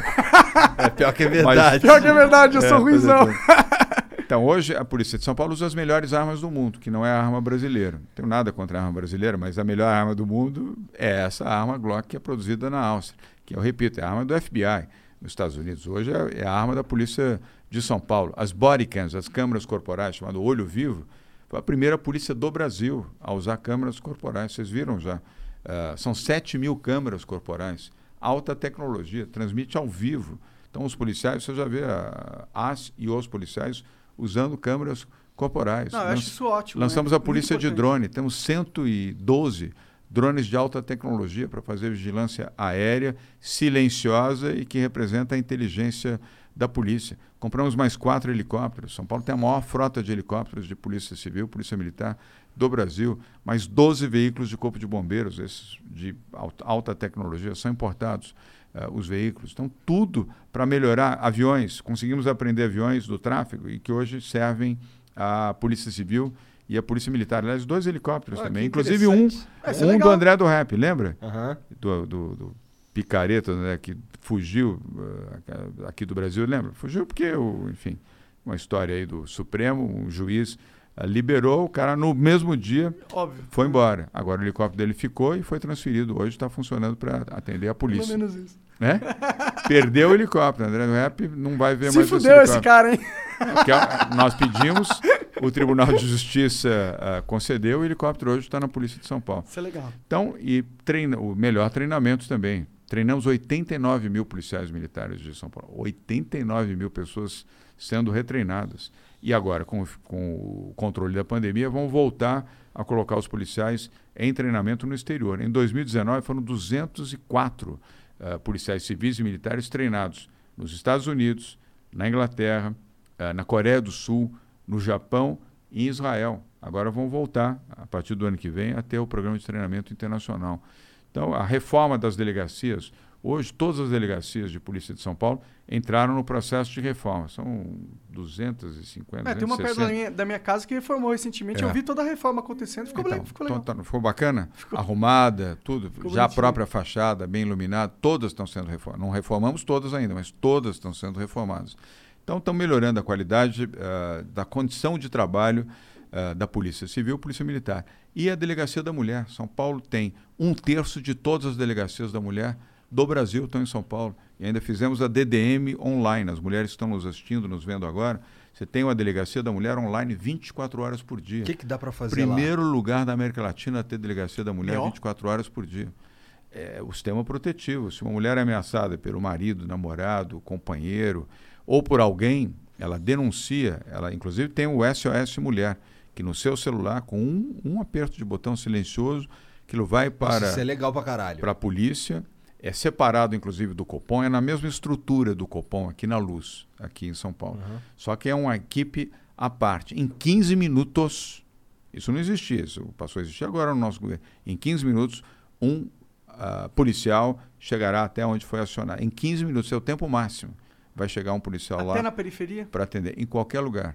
Em qualquer lugar. Nós temos mais de 14 mil mulheres com o sistema protetivo ah, aqui em São Paulo. Ah, sem contar que ainda compramos a, a- como é que chama? A eletrônica? Tornozeleira? A tornozeleira eletrônica para esses ah, agressores de mulheres que ficam com a tornozeleira. Fica, mostrar, no, né? fica no pezinho lá, porque nós temos o controle disso. Ah, se ele avançar, chegar até 500, menos de 500 metros da mulher, a tornozeleira toca o bip, apita. Então as mulheres aqui em São Paulo são protegidas. Isso não existia. Tudo isso foram programas que nós implementamos ao longo desses dois anos e meio. São Paulo tem a melhor polícia militar do Brasil, a melhor polícia civil, o melhor corpo de bombeiros, a melhor tecnologia e os melhores equipamentos também. Chegaremos na, na melhora de salários, passo a passo. Tá. O Luca Maia. Mais um Luca. É, diz Agora aqui. é o ó. Maia. Salve, salve família. Em 2018, tive o carro guinchado na cidade de São Paulo e a taxa do guincho foi de 750 reais mais 50 reais por dia, mais 300 da multa, total 1.100. Enquanto em outros capitais a taxa do guincho custa 100 e 150. Liguei para diversas secretarias e ninguém conseguia me explicar, parecia uma máfia. Ah, ô Luca, ah, eu também não sei te explicar, porque eu nem sabia que custava tudo isso para livrar um carro do guincho. Mas, pô, amigo, você não devia ter deixado o seu carro no lugar errado, né? E quem cuida disso é a prefeitura, não é o governo do estado de São Paulo.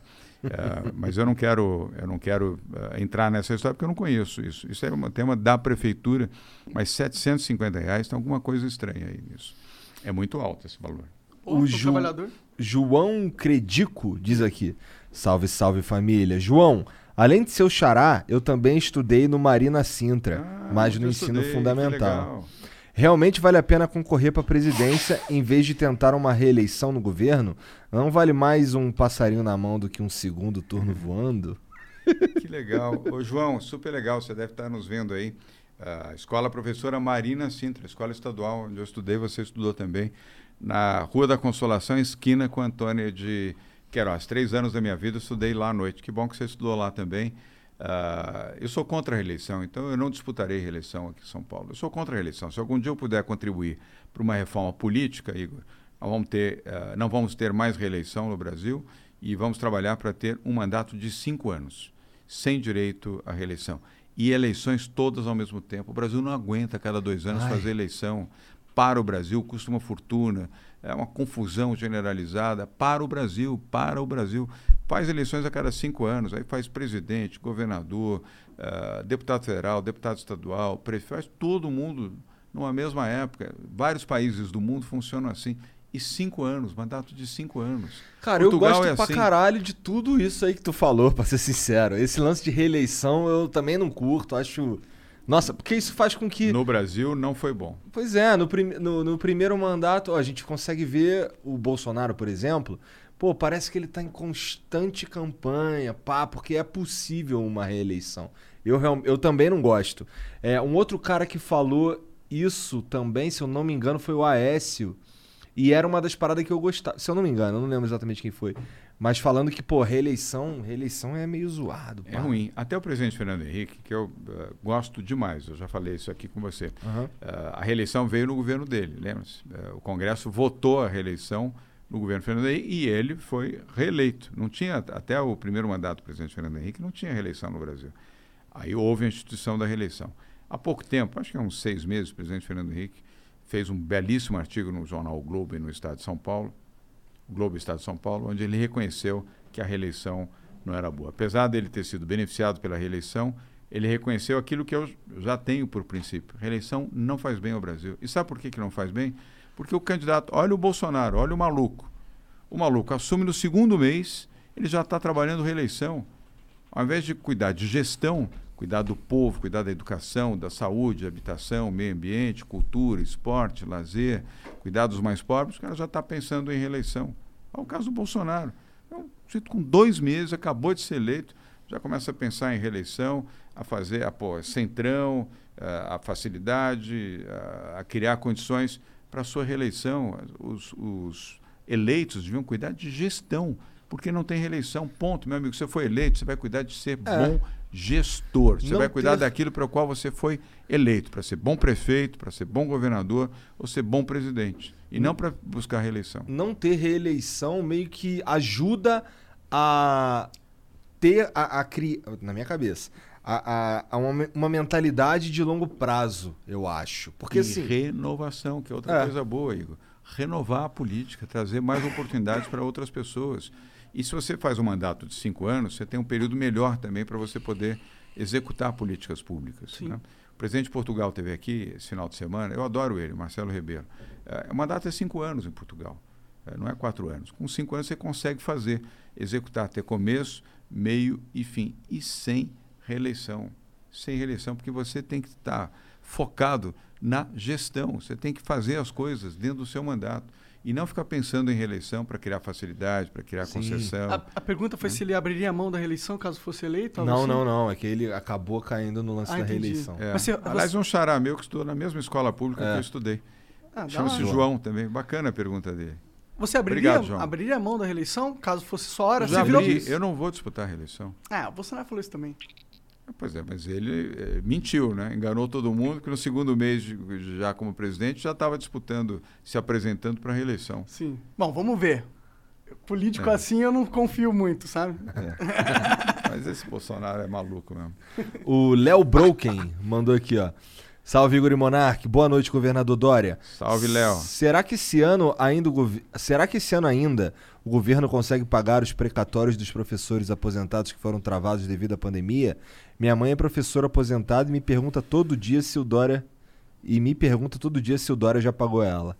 Hum.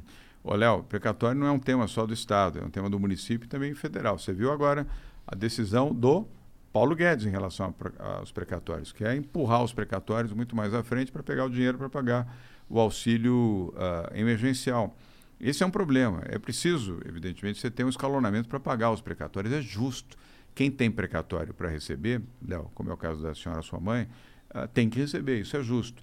Ah, mas você precisa ter recursos para fazer isso e condições para fazer isso. Olha o governo federal agora nos precatórios. Agora, ontem o Bolsonaro, Bolsonaro não, o Paulo Guedes, dizendo que vai reescalonar ah, os precatórios, vai submeter à aprovação do, do Congresso para poder ter recursos para pagar o auxílio emergencial que ele quer voltar, o auxílio emergencial de 300 reais. Quem vai pagar a conta? Aqueles que teriam direito de receber o precatório e não vão receber. O Acriano manda aqui, ó. Salve, salve família. Dória, você conheceu o Keanu Reeves quando ele veio em São Paulo para Ah, gravar um legal. projeto dele? Como é que como é que ele é? Ele é cheiroso. rolou rolou um meme depois porque tu deixou uma foto tua com ele na parede do teu escritório. Tu chegou a achar o cara que fez o teu deepfake da suruba? Esse acriano é ousado, hein? esse acriano, esse é ousado. Acriano, tá mandando bem, hein, amigo? Tá mandando bem. Eu quero dizer, simpaticíssimo. Ele teve aqui. eh, eu era prefeito da cidade de São Paulo. Ele rodou um filme aqui, inclusive em São Paulo. Eu não me lembro o título do filme, mas ele rodou o filme aqui. Super simpático. Eu tive duas vezes com ele. Simpaticíssimo, amável. Eu sou fãzão dele. Eu acho ele um baita de um ator. Foi super afável, eh, super amável. Ele veio quando ele eh, anunciou a, a produção do filme. Precisava de algumas áreas eh, fechadas para uso eh, na filmagem. Depois, na filmagem. Eu tive com ele duas vezes. Muito gente boa, o Kenny Reeves. Eh, eu acabei não vendo o filme que ele produziu aqui no, no Brasil. Você não viu? Porra, eu também não vi. Eu queria ver. Não, esse filme que ele rodou lá no Brasil, na verdade, foi em São Paulo. Acabei não vendo. Pô, qual que é o nome mesmo do filme? Eu não faço a menor É ideia. aquele de Bang Bang, pô, que ele é o... O John Wick? É o John Wick. Foi o John Wick que ele veio gravar, não foi? Aqui no Eu Brasil? não me lembro. Vocês lembram não que sei. filme foi? Mas se der uma gugada, a gente consegue, Ah, eu acho eh, que foi. consegue identificar.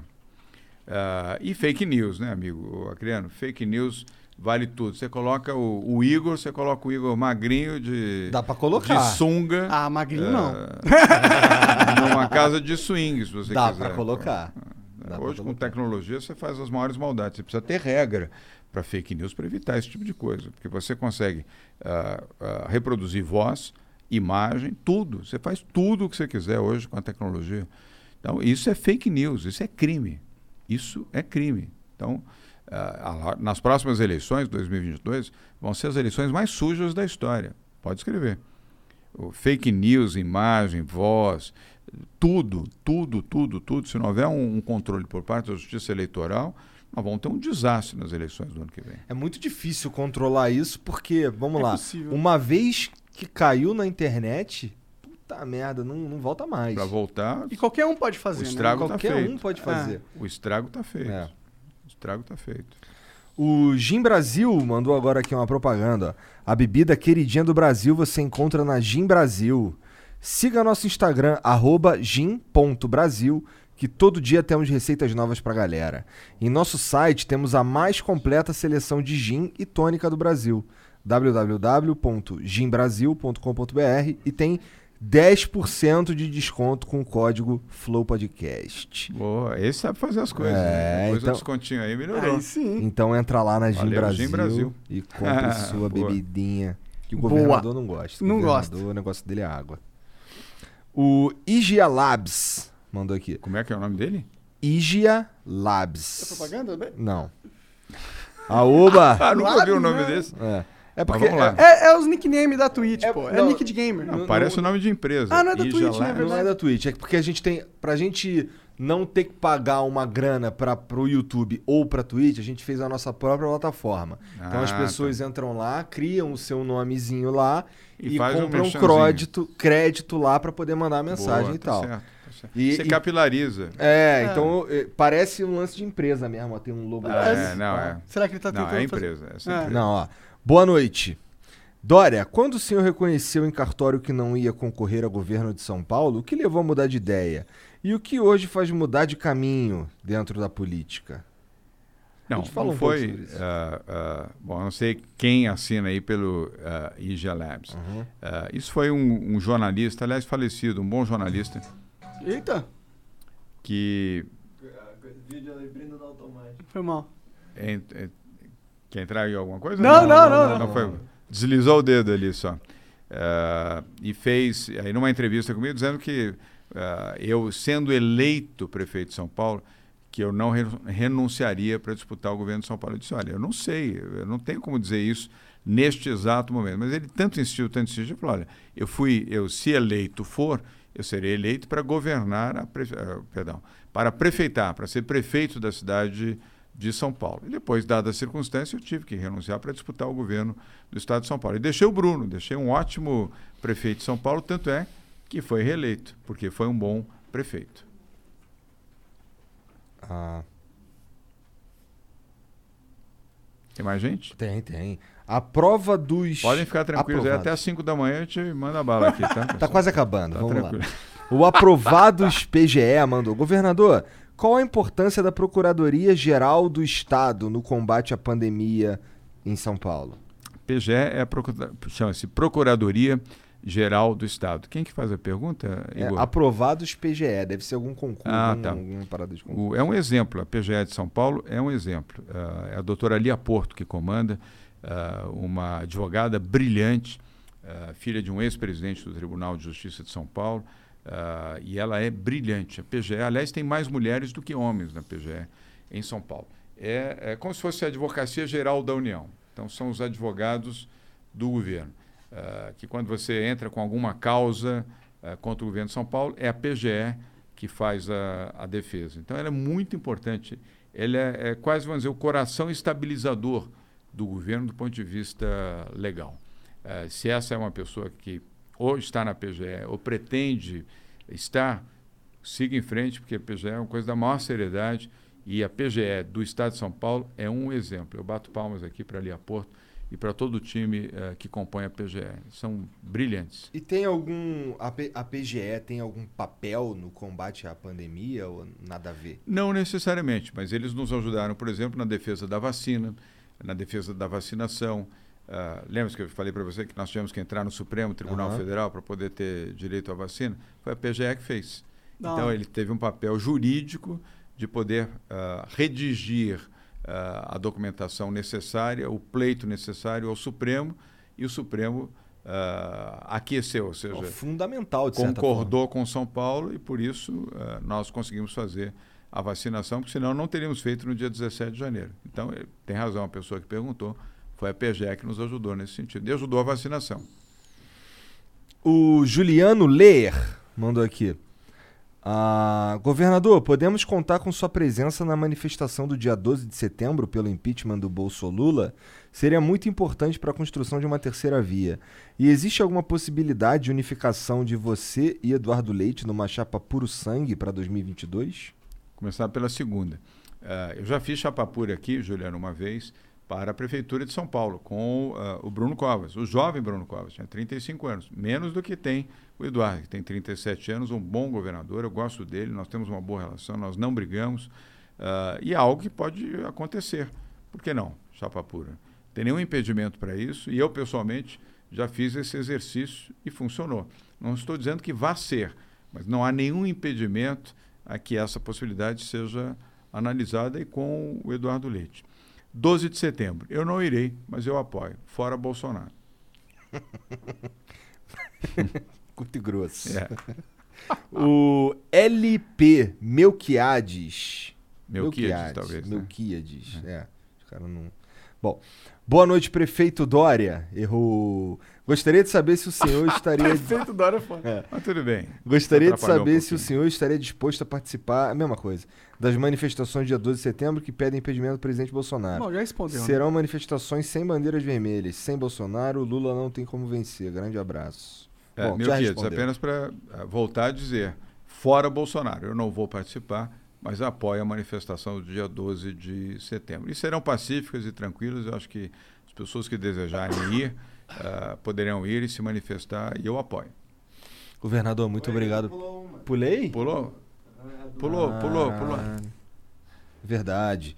Do Dan Calves. Salve Dória, tô no processo de intercâmbio acadêmico para o Canadá e a antecipação da segunda dose da Pfizer para 21 dias, aprovado pelo Ministério da Saúde, me ajudaria muito. Alguns lugares do Brasil já criaram mês para isso. O que está impedindo de acontecer em São Paulo? Ah, Dan, primeiro, eh, boa sorte e sucesso ah, no programa que você vai fazer no Canadá. Mas volta para o Brasil depois. É importante que as pessoas se preparem ah, na sua formação e depois tenham vontade de voltar ao Brasil. Dan, é igual São Paulo e qualquer outra parte do Brasil.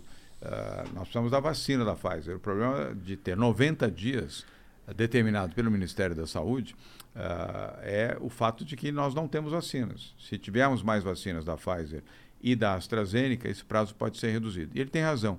Ah, nos Estados Unidos, quem toma Pfizer pode tomar há 30 dias. Aqui, há 90. Por quê? Porque não tem vacina. O governo federal não comprou o volume de vacinas Não tem o que fazer. É uma questão de quantidade de vacina. De vacinas. Se aumentar da- o volume de vacinas aqui em São Paulo, aumenta para o Brasil todo. To- Todos recebem ao mesmo tempo, proporcionalmente. São Paulo tem 22,6% da proporção nacional. O que, que determina isso? A população de cada estado. Se o governo federal importar mais vacinas da Pfizer e da AstraZeneca, nós vamos, isso já foi determinado. E aí é uma resposta para você. Nós vamos reduzir o prazo para a segunda dose para 60 dias ou para 30 dias no caso da, da Pfizer, se tivermos a vacina. Há essa expectativa. Essa também é uma segunda boa notícia do Ministério da Saúde, é que eles enrolam muito e às vezes não cumprem o prazo. Mas houve uma informação no final da semana passada que intensificaria o envio da vacina da Pfizer dos Estados Unidos para o Brasil. Isso acontecendo, você vai tomar a sua vacina antes dos 90 dias e espero que corra tudo bem para que você possa ir para o Canadá para realizar o seu curso e fazer isso com muito sucesso também. Agora sim, governador, obrigado Agora pelo sim. papo. Eita. Foi maneiro Adorei. demais. Quanto tempo a gente ficou aqui rodando? Sei lá, quanto, Jean? Rapaz, são 15 para meia-noite. É, agora. 10, é, 2 horas e 50. Boa. Três horas praticamente. Caraca, tu fala pra caraca, hein, governador? Pô, eu? eu não. Pô. É, agora, adorei, adorei, Igor, adorei, super. Olha, a calça justa tá aqui. Tá. Boa, vamos concursar. Pô, a gente podia ver se o Igor vestia a calça Ah, não vem com essa, não. Não cabe, não cabe. não cabe, não cabe. Pelo amor de Deus. Sou gordo, de cara. E Monark, dia 17 é teu aniversário, é 31 anos. 31 anos. Me deram, me deram a ficha. deram a ó. colinha aí, cara. Me deram a colinha aqui. Tipo sanguíneo. É. Gosta de caminhadas na praia? Não, aí não. As outras coisas, os segredinhos não me falaram. Mas você sabe que dia 16 a gente termina a vacinação de todos os adultos aqui, né? Boa. Em São Paulo. Dia 16 de agosto, todos vão ter pelo menos uma dose da vacina em São Paulo. Vai ser o primeiro estado a terminar a programa, o seu programa de vacinação da primeira dose. E vai ser o primeiro estado também a ter a vacinação da segunda dose. E o primeiro estado a começar a vacinar os jovens. Essa é uma boa notícia. Isso Tem é muito jovem notícia. que acompanham vocês aqui no Flow. Então, meninada, meninada de 17, 16, 15, 14, 13, 12 anos, no dia 18, um dia depois do teu aniversário, vamos começar a vacinar o braço da molecada, Maneiro. da meninada. Então, pô, essa é uma grande notícia para você, ou para o seu irmão, eh, o pai que está nos assistindo, se você tem filho adolescente, vamos começar a vacinar aqui no dia 18. Primeiro os que têm comorbidades, que têm algum tipo de doença. E na sequência, imediatamente, todos os jovens até 12 anos. E já pedimos o credenciamento também da vacina do Butantan, eh, junto à Anvisa, da Coronavac, para vacinar crianças de 3 até 11 anos. Nós temos autorização para vacinar até 12, de 17 a 12. Agora pedimos autorização também para as crianças. Então, boa notícia para vocês eh, que são jovens. Obrigado pela audiência, obrigado, super obrigado, Igor, pelo tempo. Não é normal vocês darem aqui quase três horas para alguém ficar aqui falando ainda mais da política. Não é exatamente um mundo muito desejado aqui. Pior que, Então- pior que aqui a gente gosta, a gente gosta É, eu gosto, eu É, gosto, Nosso é. público Mas gosta. Eu adorei. Que eu bom, adorei. que bom. Super obrigado, Monark. Super obrigado, Obrigado pelo tempo eu. também. Bom, tu adorou, Igor, então pode talvez, quem sabe assim, tu não vai lá mandar uma mensagem talvez aí pro Fernando Henrique. Qual é, Fernando? Os caras são maneiros, pá. São maneiras. E Você sabe que ele vem. Se você convidar o Fernando Henrique, ele vem. Tá convidadíssimo. Tá Ele convidado. vem. Noventão. Ele tem 90 anos, está super bem. Da ele hora. topa. Que experiência que deve ter esse cara ali. Muito, né? muito. E ele é agradável, ele é divertido, ele é bem-humorado. Ele, ele vem. E ele adora os jovens. E os jovens adoram o Fernando Henrique.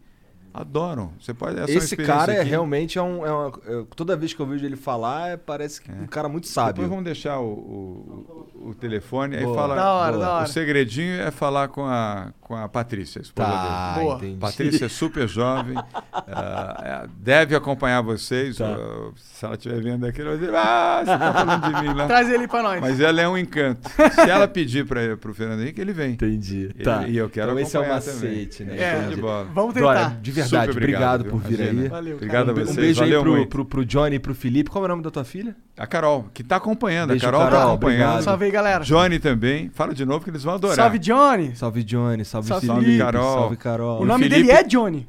É, o nome dele. É, meu nome é Johnny. E o, e o Felipe está voando dos Estados Unidos para cá, mas amanhã. Mas ele vai assistir. Ele vai estar tranquilamente, pessoal. Super obrigado. Valeu, fiquem com cara. Deus, fiquem Obrigado. protegidos, pessoal. Obrigado, fiquem bem, fiquem com Deus. Tem que usar máscara. Usa agora, né? máscara. Isso aí. Usa máscara e toma a vacina. Boa. Toma a vacina. Isso. Um beijo. Tchau, tchau. Hello, Discover here to explain our cash back match. Here's how it works we give you cash back for using your Discover card on the things you were going to buy anyway. Then we match that cash back in your first year. And that's why we call it Cashback Match. Now to recap and say cashback one more time. We match all the cash back you've earned at the end of your first year automatically. Discover. Exceptionally common sense.